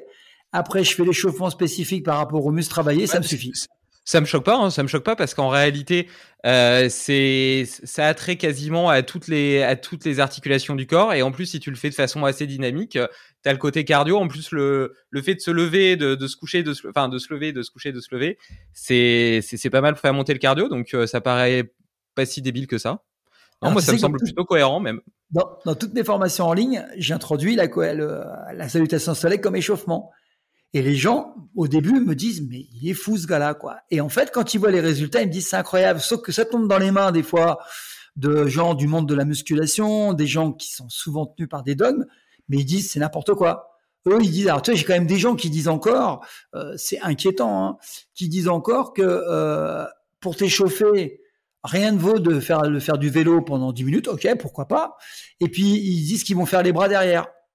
Quel intérêt? Quel intérêt Bah oui, à c'est pour le cardio. Bah non, pour le cardio, tu peux faire autrement. Et puis, je suis désolé, mais là, tu as, as, échauffé principalement la synovie, elle est arrivée dans tes genoux, mais elle est là, tu bah as oui, le du corps. Quel intérêt? Et puis, mais on raconte n'importe quoi, parce qu'encore une fois, c'est confortable. Moi, j'ai quand même passé mon, mon BPGEPS, tu vois. Et tu as des gens qui te disent, en 2022 encore, qu'il faut prendre lourd pour prendre de la masse et prendre léger pour, pour sécher en 2022. Des gens qui te donnent des cours des gens qui sont tes professeurs. Ah, tu imagines que là, je me dis non, c'est pas possible. En 2022, quoi. Non, non, non, pas. Tu vois, ils savent pas ce que c'est que la vascularisation, l'hypertrophie myofibrillaire, sarcoplasmique. Tu parles de ça, tu passes pour un martien. Ils me disent, oh, ça c'est de la médecine. Non, c'est pas de la médecine. C'est des trucs que tu dois savoir. Non, mais tu vois, pour te dire, hein, c'est inquiétant. Non, mais ça, ça, m'étonne pas plus que ça parce que Rudy Koya, qui est un autre invité de ce podcast avec qui j'échange régulièrement, Très fort, qui, euh, qui euh, a donné des cours là cette année au BPGEPS euh, à Sport Léman et, euh, et c'est hallucinant, tu vois. Il me racontait que euh, les, les, mecs qui mangeaient des balistos, euh, des, des, tacos, des, des, kebabs, etc. Ils étaient absolument pas passionnés. Il y a, je, enfin, ils avaient des perfs de merde. vraiment, rien n'allait quoi. Et tu te dis putain, c'est eux qui vont te coacher après. ça fait peur. Hein. Puis en plus, Rudy, il, il, est très très point, pointu.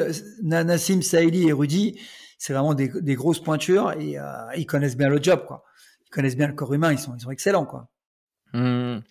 Et euh, tu, tu, disais que tu avais euh, deux filles, c'est ça? J'ai trois filles. Trois filles, oui, une, une de 12 ans et les autres euh, qui sont adultes 32, 30, 32 30, 16. L'autre qui rentre au lycée, là. Ouais, 16. Ah, 16, voilà, c'est ça. Euh, parce que j'aime bien demander, donc comme je l'ai déjà dit, je suis, je suis, je suis jeune papa et, et j'aimerais être le meilleur père possible. Donc je sais que la perfection n'existe pas, mais au moins essayer de tendre vers la meilleure version possible. Et donc, euh, est-ce que tu aurais des conseils aux parents? As, Déjà, tu as partagé le fait que c'était difficile de leur apprendre la, force et la puissance des routines, mais euh, est-ce qu'il y a d'autres choses euh, qui, qui, qui, te semblent importantes pour, pour leur permettre le meilleur développement dans la vie possible? Alors, je pense qu'il y a trois choses, il y a trois piliers. Encore une fois, hein, c'est ce que je pense. Hein. J'ai pas la vérité. Je suis pas le meilleur papa du monde. J'essaye de faire le mieux possible. c'est déjà pas mal. Le premier, le premier pilier, c'est communiquer avec ses enfants dès le plus jeune âge. Communiquer, c'est être capable de comprendre que bah ils ont pas mon âge, que moi ma génération c'est pas la leur et qu'il y a un différentiel énorme. Ils vivent avec leur temps. Donc c'est la première chose. Communiquer pour qu'elles puissent te dire quand ça va pas, qu'elles puissent te dire quand ça va, quand elles puissent dire librement euh, ses souffrances. Euh, moi, ce que je n'ai pas eu, hein, je communiquais pas avec mes parents, donc j'allais chercher dans, la rue euh, mes repères, ce qui sont pas les meilleurs. Donc communiquer. Deuxièmement, c'est les laisser vivre. Ça veut dire que les laisser se planter, ne pas toujours être derrière en disant ouais, parce que moi c'est l'erreur que j'ai faite avec les deux premières, c'est que j'avais peur qu'elles vivent la même vie que moi, une vie difficile, et euh, j'avais peur qu'elles tombent, alors que tomber c'est la vie, elles sont tombées bébés voilà c'est les laisser tomber et être là pour les relever quand elles sont chutées trop lourdement, mais les laisser un peu tomber pour qu'elles se construisent, pas trop les protéger. Moi, je suis un peu trop protecteur. C'est l'erreur que j'ai faite avec les deux premières. Je suis une nature très protecteur. Voilà. Donc ça, c'était mon gros défaut. Donc j'ai un peu corrigé le tir. Et la troisième chose, je dirais, c'est les laisser vivre euh, leurs rêves. Ça veut dire que euh, moi, j'aimerais bien qu'elles fassent des métiers qui leur conviennent, qui leur apportent suffisamment d'argent pour bien vivre, qui leur apportent du confort. Et je vais te donner une anecdote. Euh, j'ai fait cette erreur, mais en fait, qui n'était pas vraiment une erreur, puisque ma fille a été étonnée. Elle m'a dit, bah, je te voyais pas comme ça. Ma deuxième, euh, elle est psychologue. Elle a fait une, elle deux masters en psychologie. Elle est psychologue clinicienne. Et un jour, elle m'annonce au bout de, t'imagines, un, un nombre d'études assez important, donc je lui ai payé son studio, sa location, c'était pas à Paris, enfin, ça m'a coûté des frais. comme tout papa et maman qui veulent aider ses enfants, mais elle était consciente quand même que je lui payais ses études, je lui payais pas mal de choses, puis il fallait de l'argent de poche, enfin, voilà. Et à un moment donné, elle me dit, papa, je veux pas faire ça. Après deux masters en psychologie, j'ai dit, ah ouais? Elle m'a dit, mais je veux pas faire ça, mais ça fait un an que je veux t'en parler, j'ai la trouille, j'ai peur que tu, tu me disputes. Elle était déjà un peu grande, hein, 25 ans, 26 ans, elle avait déjà. Elle m'a dit, parce que tu rends compte tout ce que tu as investi pour moi et tout, tu as cru en moi, c'est un beau métier, tu croyais et tout. Je lui dis, mais, Kelly, euh, c'est la vie, tu veux faire plombier, tu veux faire quoi? Elle me dit, pourquoi? Bah, j'ai dit, ouais, tu changes de métier. Mais tu sais, moi, j'ai changé de métier 40 000 fois dans ma vie avant de trouver ma voie. Je lui dis, mais euh, tu veux faire quoi? Elle me dit, je veux être un stit. Bah, j'ai dit, sois un stit. Elle me dit, tu me disputes pas? Mais j'ai c'est ta vie. Si dans un an, tu veux faire mécanicien, tu veux lever des chèvres, je vais quand même te conseiller en te disant qu'élever des chèvres, ça va être compliqué pour bien en vivre, que tu vas en baver, que tu prendras pas de vacances. Je te dirais quand même les côtés positifs et négatifs. On me fera une petite colonne, gauche et droite. Mais c'est toi qui choisiras. Je peux pas choisir pour toi. Moi, je vais pas les élever, les chèvres. Hein. Je dis maintenant, moi, je vais te guider en te donnant mon avis. Mais mon avis n'est pas forcément le bon parce que j'ai pas le même âge, parce que j'ai pas le même vécu. Mais je te mettrai en garde certaines choses. Mais si tu me dis c'est ok, j'ai compris, tu vas. Et en fait, elle est heureuse maintenant, elle est instite. Ma grande fille, 32 ans, elle est, elle est, elle est, bon, elle a, des capacités, mais elle n'a pas confiance en elle. Là, elle fait community manager, elle fait un boulot qui n'a rien à voir, elle était dans l'esthétique avant, qui n'a rien à voir. Elle me dit à 31 ans, je veux passer un master. Ma fille, vas-y, passe ton master. Ma femme me dit, mais tu te rends compte que tu dis oui à tout, mais je dis parce que c'est sa vie. Tu peux pas, tu sais, il y a des gens qui ont un diplôme d'ingénieur, ils ont le diplôme, ils ont voulu faire plaisir à papa, ils vont se faire chier toute leur vie. Mais moi, je veux pas être responsable de ça. Je veux qu'elle kiffe. Et si elle me dit, si je suis encore vivant dans 10 ans, papa, je veux euh, faire du surf, fais du surf. Regarde-moi tout ce que j'ai fait dans ma vie. J'ai 50 vies en une vie. Je dis jamais. Et donc, c'est ça. C'est laisser ses enfants vivre, être là, être le garde-fou au cas où. Par contre, être super, euh, là, par contre, je vais être dur. C'est être très vigilant sur son bien-être c'est que moi j'ai toujours été à l'écoute, j'ai toujours observé pour déceler si elle était tentée par la drogue, l'alcool, les mauvais environnements. Moi j'ai pas eu peur euh, d'aller au contact et euh, de virer un de ses anciens copains qui était violent. C'est qu'elle était à l'écoute, elle avait un peu peur de m'en parler parce qu'elle sait que je peux quand même faire ce qu'il faut physiquement. Et je lui ai dit, écoute, dis-lui de partir, sinon moi je vais venir. Donc je suis venu, je l'ai attrapé, je lui ai expliqué la vie, que ça n'a pas bien se passer et que pourquoi ça n'a pas bien se passer. Bon, il est parti. Mais en fait, ce que je veux dire, c'est que faut quand même être là. Faut être là en tant que parent parce que bah, malheureusement, quand on est jeune, on ne prend pas conscience des, risques et des mises en danger. Donc il faut être là, mais il faut laisser vivre, il faut laisser une certaine latitude pour qu'ils puissent se développer. Par contre, la grosse erreur que font les parents, et je l'ai faite, c'est être trop protecteur et les empêcher d'échouer, les empêcher de se casser un peu la poire, parce que c'est la vie. C'est comme ça. Et moi, en protégeant trop, bah, je leur ai fait perdre un peu confiance en elles et papa, j'ai un problème, tu peux venir. Du coup, quelque part, elles tombent dans l'assistanat et dans le confort. Et c'est pour ça que quand je parlais de confort, comme je les ai mis dans le confort, elles n'ont pas eu ces souffrances. Et comme elles n'ont pas eu ces souffrances, bah du coup, elles n'ont pas cette rage que j'ai pu avoir. Donc quelque part, je leur ai enlevé ça. Donc maintenant, mmh. bah, je les laisse un peu. Euh, donc c'est un peu l'erreur que j'ai faite, mais que font beaucoup de parents. Ouais. Mais clairement, et c'est normal, c'est naturel pour un parent euh, d'être protecteur et puis surtout de vouloir lui épargner et lui éviter euh, les, les, difficultés que toi-même tu as traversées. Et, et, enfin, j'anticipe le fait qu'effectivement ce soit très très difficile parce que moi, j'ai fait plein d'erreurs dans ma vie plein. Bah, comme moi. Mais, mais, mais, mais, mais, elles m'ont toutes servi. Elles ont toutes été des moteurs extrêmement puissants de mon changement, de mon évolution. Et si je suis fier de la personne que je suis aujourd'hui, c'est grâce à ces erreurs. Et donc, euh, ça va être très très difficile d'être capable d'accepter qu'elles fassent les, les siennes. Euh, parce que t'as pas envie de la voir souffrir, t'as pas envie euh, de la voir avoir des difficultés, etc. Euh, tout en ayant conscience de la nécessité qu'elle les fasse. Et, euh, et après, là, là, du coup, elle est, elle, elle, est encore toute petite, mais déjà, tu vois, j'ai essayé de lui donner beaucoup d'autonomie euh, dans, dans sa vie, dans ses expériences physiques, tu vois. Euh, donc, euh, elle monte à, 18 mois, tu vois, mais elle monte les escaliers, etc. Elle les redescend. Euh, euh, elle monte sur la table basse, bon voilà, et donc elle chute de temps en temps, tu vois, elle se fait un petit peu mal. Et, et j'aime bien avoir un peu cette matrice. C'est dans Movnat que j'avais vu ça. J'en ai déjà parlé plusieurs fois parce que je trouve qu'elle est assez. Enfin moi en tout cas psychologiquement, elle m'a beaucoup aidé. C'est la différence entre risque et danger. Il y a des choses qui sont très risquées parce que euh, tu les maîtrises pas bien. Donc par exemple, euh, marcher euh, en équilibre sur une poutre de 2 cm de large, bah, c'est très très risqué parce que t'as grande chance de te péter la gueule. Mais pour autant, peut-être pas du tout dangereux. Parce que cette fameuse poutre, elle est au sol. Et donc, si tu tombes, tu te fais pas mal. Et à l'inverse, il y a des choses qui sont extrêmement dangereuses. Par exemple, euh, marcher sur une corniche en haut d'une montagne avec le précipice des deux côtés. Parce que si tu tombes, tu meurs mais très peu risqué parce qu'en fait, il y a juste à mettre un pas devant l'autre. Et, euh, et j'essaie de jouer avec cette matrice, tu vois, pour lui laisser suffisamment d'autonomie. Et d'ailleurs, je l'utilise pour moi aussi, tu vois. Euh, dans, dans, mon exploration du monde, suffisamment d'autonomie pour faire des choses soit potentiellement dangereuses mais très peu risquées, soit potentiellement très risquées mais pas du tout dangereuses.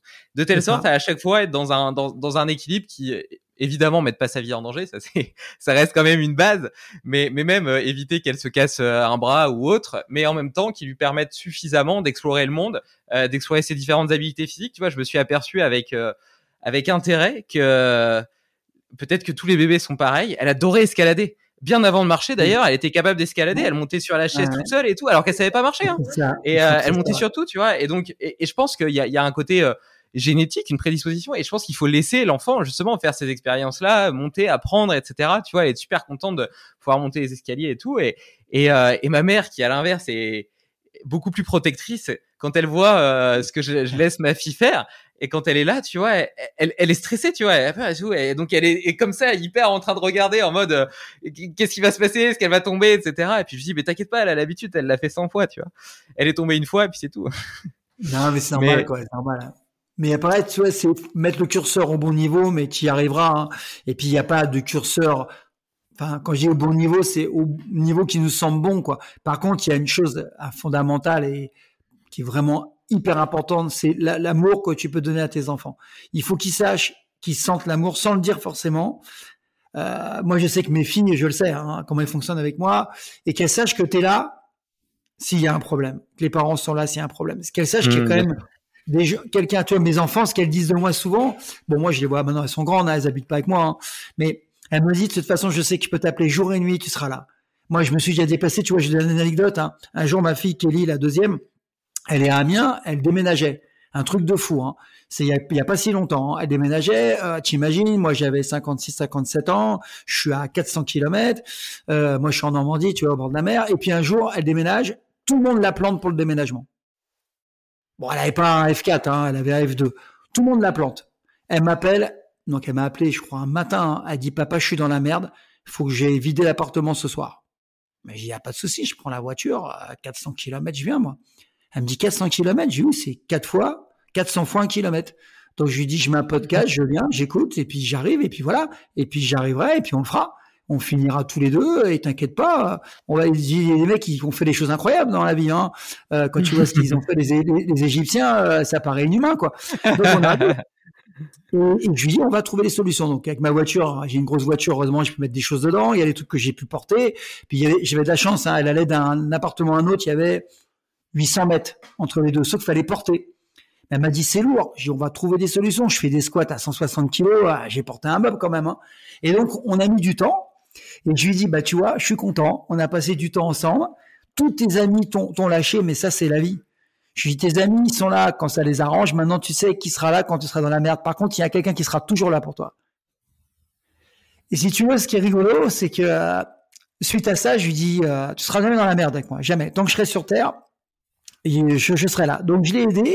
Le soir, j'ai mangé avec elle. On a fini dans les temps. J'ai mangé avec elle dans une pizzeria. Puis je lui dis, tu vois, l'essentiel c'est que je sois là quand tu as besoin. Je lui dis, je serai toujours la dernière personne que tu appelleras peut-être, mais je serai là. Et je serai toujours là. Et si je trouve pas, j'enverrai quelqu'un. Je trouverai une solution. Et elle me dit toujours, t'es monsieur solution. C'est que je lui dis, il y a des choses que je sais pas faire. Un jour, elle m'a demandé un truc que je savais pas faire. Du bricolage, moi, je suis nul. Je lui dis, je vais te trouver quelqu'un je vais te trouver quelqu'un. Et j'ai trouvé quelqu'un. Je trouve toujours. Je lui dis, il suffit de chercher. Hein.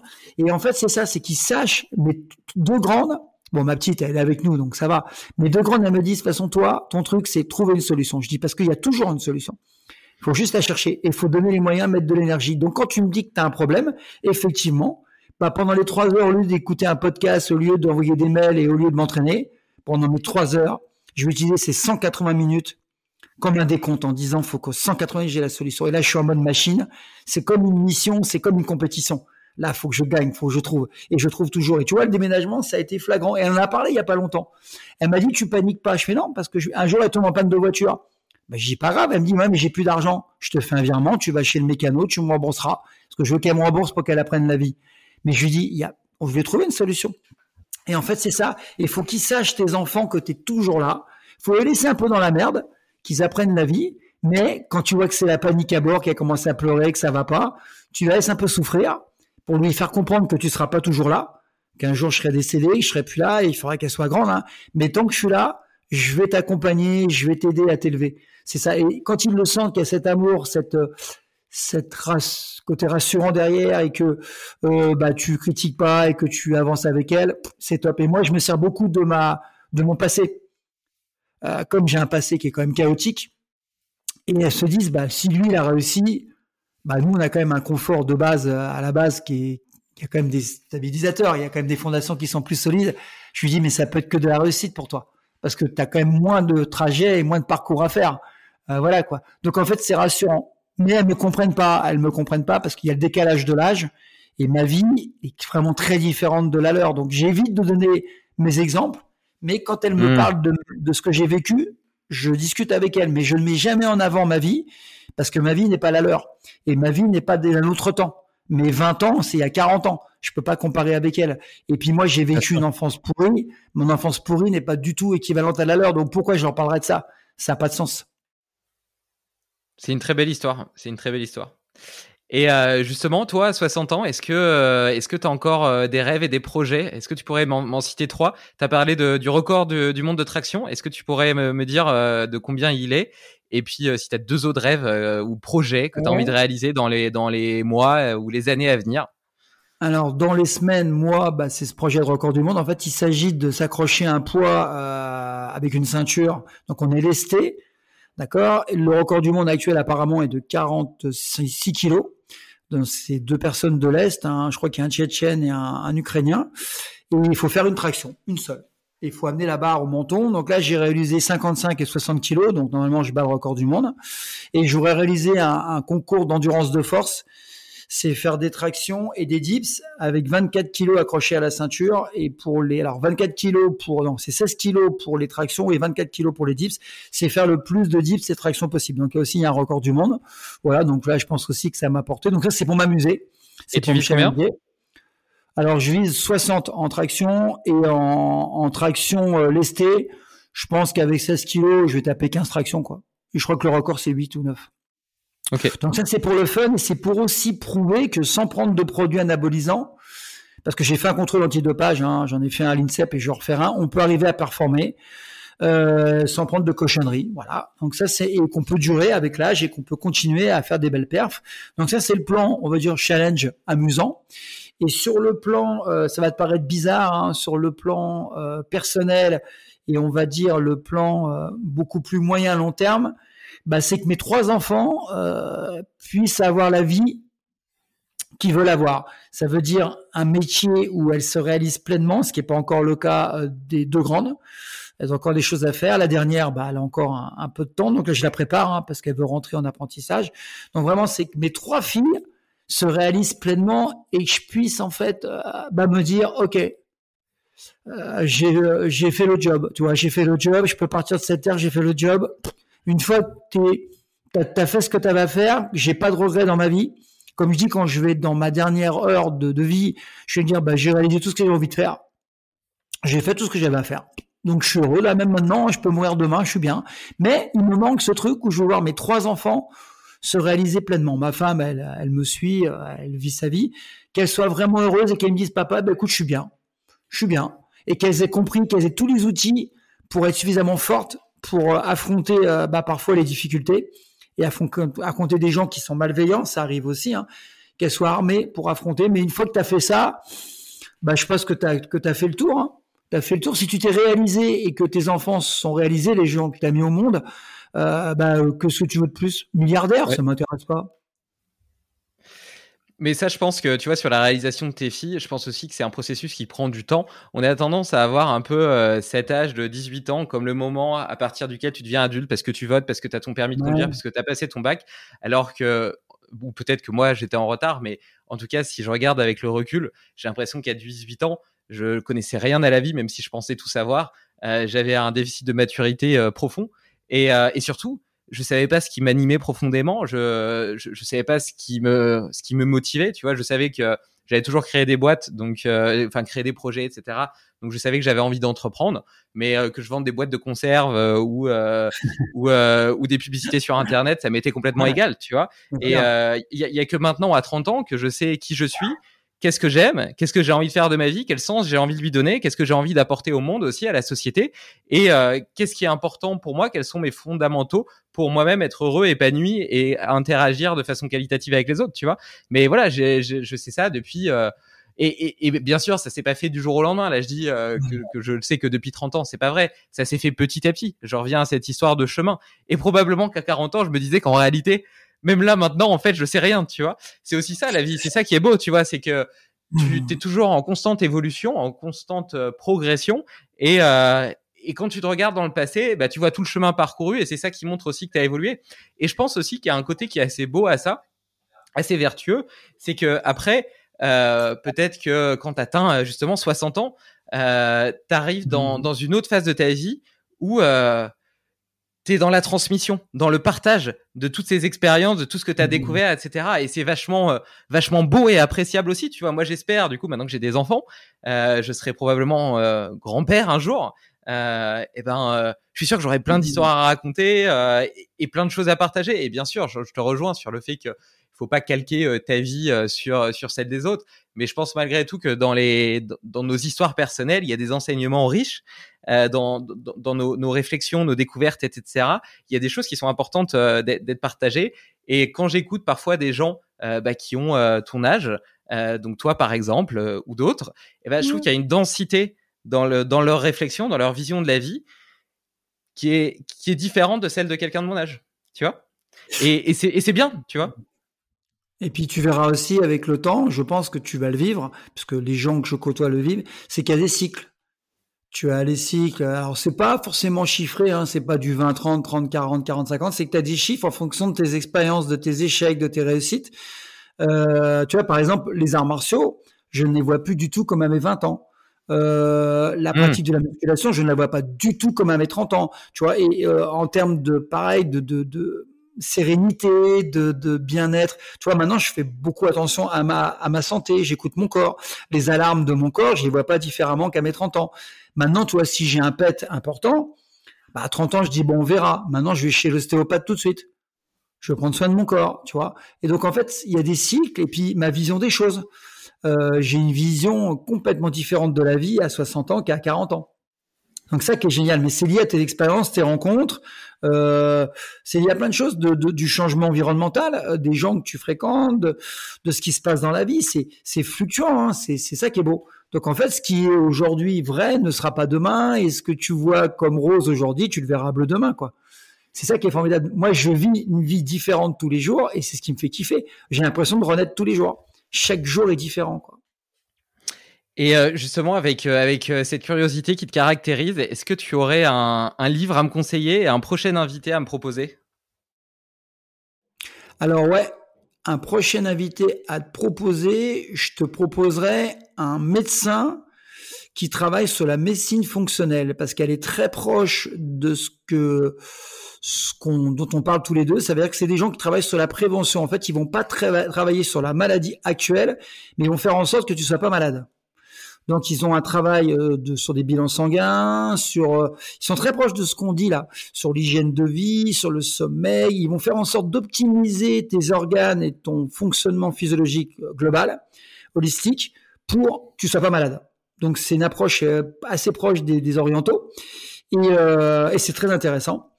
Et puis donc c'est quelqu'un, moi j'en connais, un jour tu as besoin, il n'y a pas de problème.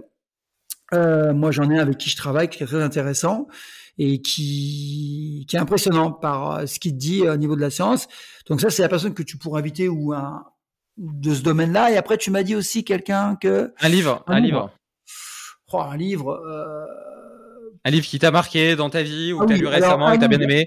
Un livre qui m'a marqué dans ma vie euh, et que j'ai relu il y a pas longtemps et pourtant maintenant je le connais par cœur, c'est La semaine de 4 heures de Tim Ferriss. Ah, tu l'as déjà cité tout à l'heure, effectivement, visiblement, il t'a marqué. Alors, il y a la semaine, et si j'ai, alors, la semaine de 4 heures, c'est pour monsieur, madame, tout le monde. Et pour ceux qui s'intéressent à l'activité physique, je sais qu'il y en a beaucoup qui me suivent dans ce domaine et qui veulent transformer leur corps et, améliorer leur, euh, leur santé. Je parle pas que des gros muscles, hein, parce que c'est pas le plus important. Il faut mieux travailler le fond que la forme, hein, le visuel. C'est euh, le livre qui s'appelle euh, Un corps d'enfer. Euh, avec donc c'est le titre exact c'est Tim Ferriss toujours hein. un corps d'enfer à raison de 4 heures de sport par mois ça fait pas beaucoup, hein, ça fait 30 minutes par séance, deux fois par semaine. En fait, il prouve, alors il parle dans le livre de musculation, il parle de sexe, euh, d'être plus performant sexuellement. Il parle euh, de d'hygiène, il parle de blessures. Comment il parle de testostérone. Je suis tout à fait d'accord avec lui sur ce qu'il dit en testostérone parce que j'ai une formation sur la testostérone et on dit exactement la même chose. Alors que moi j'ai eu le bouquin euh, et j'ai travaillé la testo après. Hein. il parle de comment courir plus vite, comment nager plus longtemps, comment comment retenir sa respiration. En fait, il parle de j'ai rencontré le meilleur du monde dans le domaine et j'ai modélisé et j'ai pris l'essentiel, la loi Pareto. En fait, il a synthétisé de ce que tu dois savoir pour performer dans plusieurs domaines. Et franchement, quand il parle de musculation, j'ai l'impression d'avoir le meilleur euh, coach du monde en bodybuilding. Et pourtant, il n'est pas du tout bodybuilder. En fait, il a été voir les meilleurs et il a fait une synthèse. Et ce qu'il dit, c'est non seulement impressionnant en termes de, je vais dire, de connaissances euh, scientifique, de données scientifiques. Il te prouve en plus par des, par des données, par des méta-analyses. Et ce qui est formidable, c'est comment un mec qui n'est pas de ce milieu, il peut te donner autant d'informations avec autant de vérités vraies. Des vérités vraies. Notamment, pas s'entraîner trop longtemps, intensément. Et comment un mec qui n'est pas sprinter peut t'expliquer qu'en l'espace de 10 minutes, il peut t'augmenter sur une course de 40 mètres de 5 dixièmes de seconde, ce qui est énorme, énorme. Comment un mec qui jamais fait yoga peut t'expliquer comment tenir sa respiration 3 minutes 30 si t'es néophyte Comment il peut t'expliquer que tu peux exploser ton taux de testo qu'avec des trucs naturels? Et ce qu'il dit, c'est vrai, parce que je l'ai testé. Je l'ai testé bien avant qu'il fasse ce livre. Hein. Donc j'ai dit, mais waouh, comment un mec... En fait, c'est simple. Comme tu as dit, il va chercher l'information avec les meilleurs et il modélise. C'est aussi simple que ça. Mais moi, ce qui me fait vraiment kiffer dans ce bouquin, c'est que le mec, il n'est pas bodybuilder et il en sait plus que des bodybuilders. Non, mais c'est un truc de fou. Alors que le mec, il n'est pas du tout de ce milieu. Je sais qu'il a fait un livre sur la, sur la cuisine aussi. Il a fait un livre sur la cuisine où il t'explique comment tu deviens grand cuisinier qu'avec des bases, les 20% de la loi Pareto. Mais c'est un truc de fou. Et en fait, ce gars-là, il m'a inspiré parce qu'il fait voir encore une fois que tout est possible. Simplement, il faut la méthode et il faut passer à l'action. C'est tout. Il n'y a que ça. Écoute, euh, ça donne, euh, ça donne envie en tout cas. Euh, ça m'intéresse vachement. J'avais déjà lu la, semaine de 4 heures, mais jamais un corps d'enfer en 4 en 4 heures par mois. donc tu, tu, me l'as bien prévendu. je lirai avec grand plaisir. Et sur la cuisine, j'ai aucun pourcentage. Je suis pas influenceur pour Tim Ferriss. Hein, je le connais pas. J'imagine. et, et puis je pense qu'il en a plus vraiment besoin, tu vois. non, non, pas vraiment, non. et puis sur la cuisine, ouais, juste une parenthèse sur la cuisine, tu vois moi, je trouve que euh, si tu as des bons aliments à la base, donc par exemple, moi, j'aime bien le vitaliseur de Marion, ça permet de, mais n'importe quel cuit vapeur euh, peut le faire, tu vois. Donc euh, j'achète de bons, de bons légumes bio, etc., qui sont bons à la base. Ils sont simplement cuits, ils sont simplement cuits à la vapeur avec un filet d'huile d'olive, un peu de poivre, un peu de sel. Mais rien que ça, avec si c'est un bon morceau de viande, tu vois, je source des, des, des producteurs en circuit court, etc., bio, élevés à l'herbe, machin, euh, des poissons, du poissonnier du coin, enfin, Euh, et, et, du coup, quand tu as des bons produits à la base, euh, tu vois, je fais jamais de. Avant, quand j'étais plus euh, plus jeune, je faisais, je me lançais parfois dans des recettes compliquées, etc. Et voilà. Et maintenant, en fait, c'est juste les aliments bruts, mais simplement correctement cuits, correctement sourcés à la base, avec un petit assaisonnement, un peu un peu d'huile, etc. Et c'est délicieux, mais je me régale. Alors que c'est d'une simplicité sans nom. Donc, euh, donc voilà. Je voulais juste partager cette petite, cette petite parenthèse. Et du coup, euh, tu as parlé donc de ton entraînement en full body en 30 minutes, euh, du fait que tu étais devenu ceinture noire de benchak en deux ans. Euh, ton business, c'est quand même de, de, coacher des gens. Tu as créé des formations aussi. Euh, tous ces contenus que tu as partagés, dont tu as parlé, euh, où est-ce qu'on les retrouve? Comment est-ce qu'on fait pour travailler avec toi? Comment est-ce qu'on fait pour se transformer en 30 minutes par jour? Euh, Il y a ta chaîne YouTube aussi, euh, dont je mettrai les liens. De toute façon, il y a un article lié à, au podcast sur lequel je vais référencer plein de citations. Enfin, c'est ma femme, en fait, qui, qui le fait, qui réécoute tous les épisodes, qui récupère les meilleurs moments euh, pour euh, écrire des citations, des key points, etc., qui permettent aux gens, après avoir écouté l'épisode, de retrouver les moments forts et les choses qui pourront vraiment impacter leur vie. Et il y a aussi toute une partie ressources avec tout ce que tu as cité, les livres, les études, euh, les vidéos, etc., et les formations. Donc, si tu peux m'en dire un petit peu plus justement sur, sur cette partie de ton travail.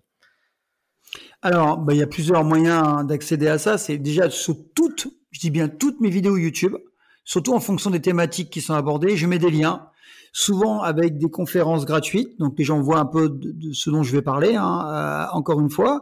Donc il y a des webinaires, il y a des conférences, je fais des guides il y a des guides. Donc, chaque vidéo YouTube, il y a marqué, tu veux perdre du poids, tu fais ça. Tu veux faire de la musculation au poids de corps, tu as un lien. Tu veux faire de la musculation avec des haltères, tu as un lien. Tu veux travailler sur le régime. J'ai une, une, formation qui, qui, est très puissante sur la testostérone et une autre sur euh, tout ce qui est amincissement sans faire du sport. Comment on peut maigrir? Mincir, pas maigrir. Comment on peut mincir sans faire de sport? Et ça fonctionne. Alors on utilise des techniques naturelles et ça fonctionne très, très, bien.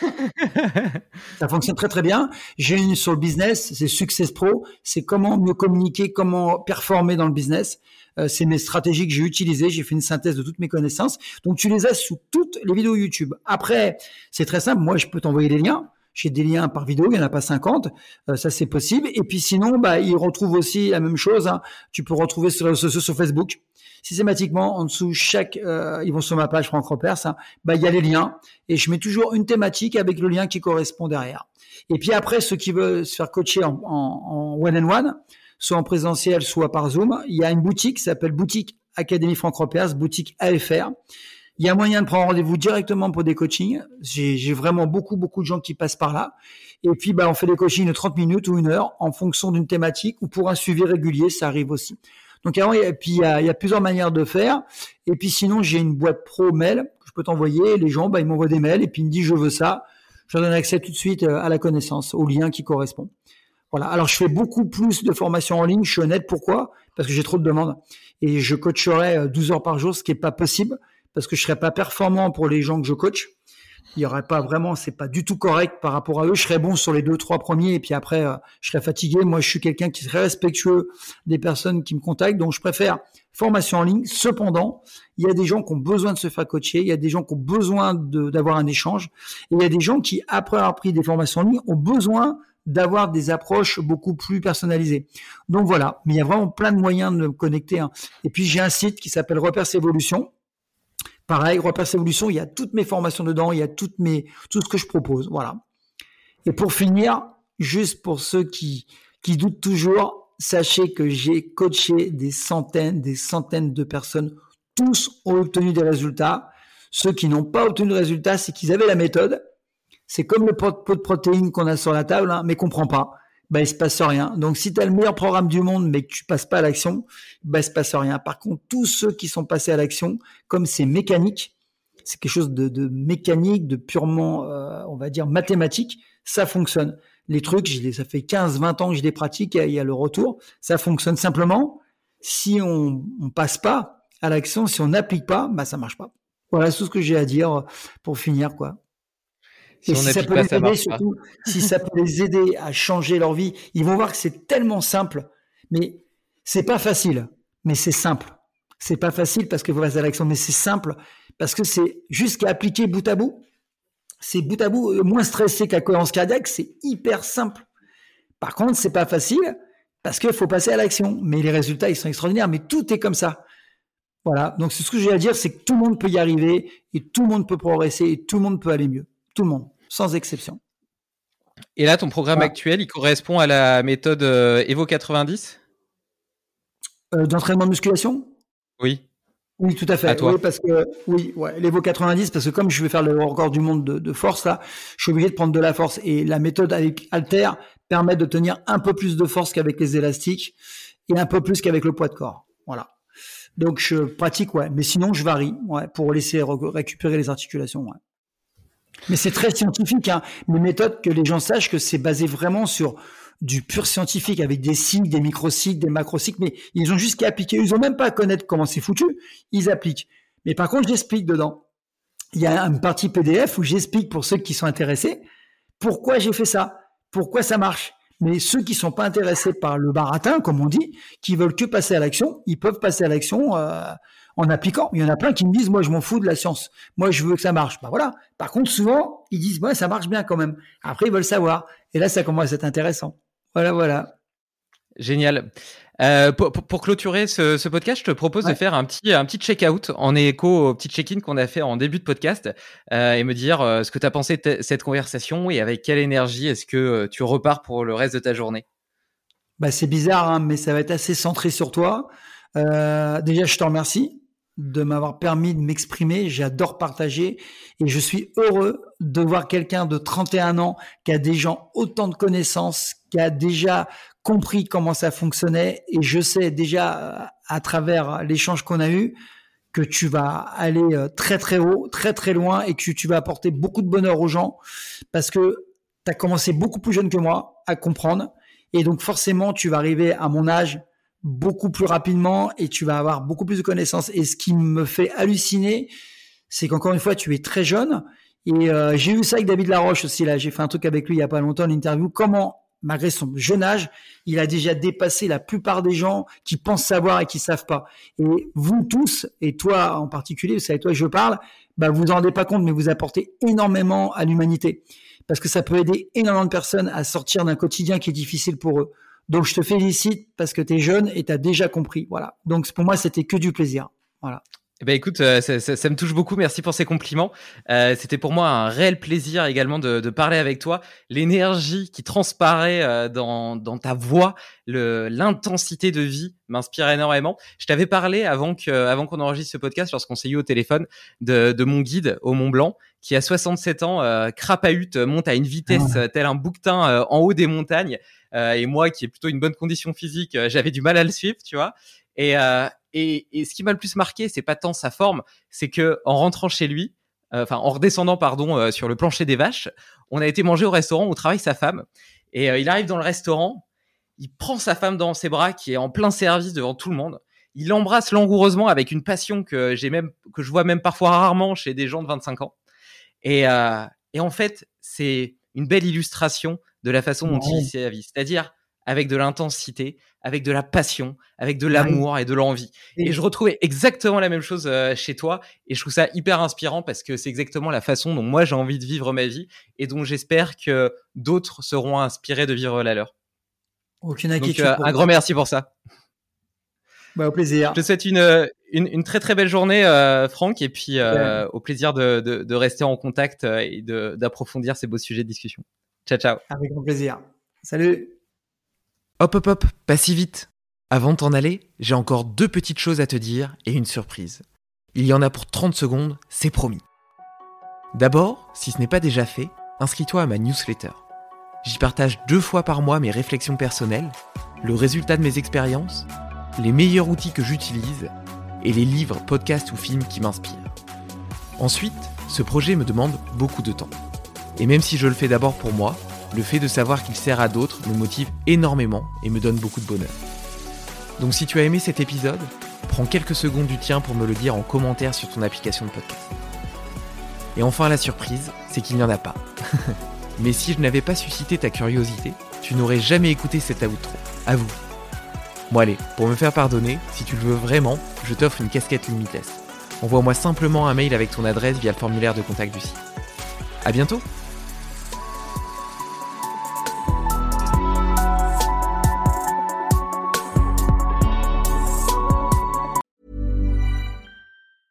As a person with a very deep voice, I'm hired all the time for advertising campaigns.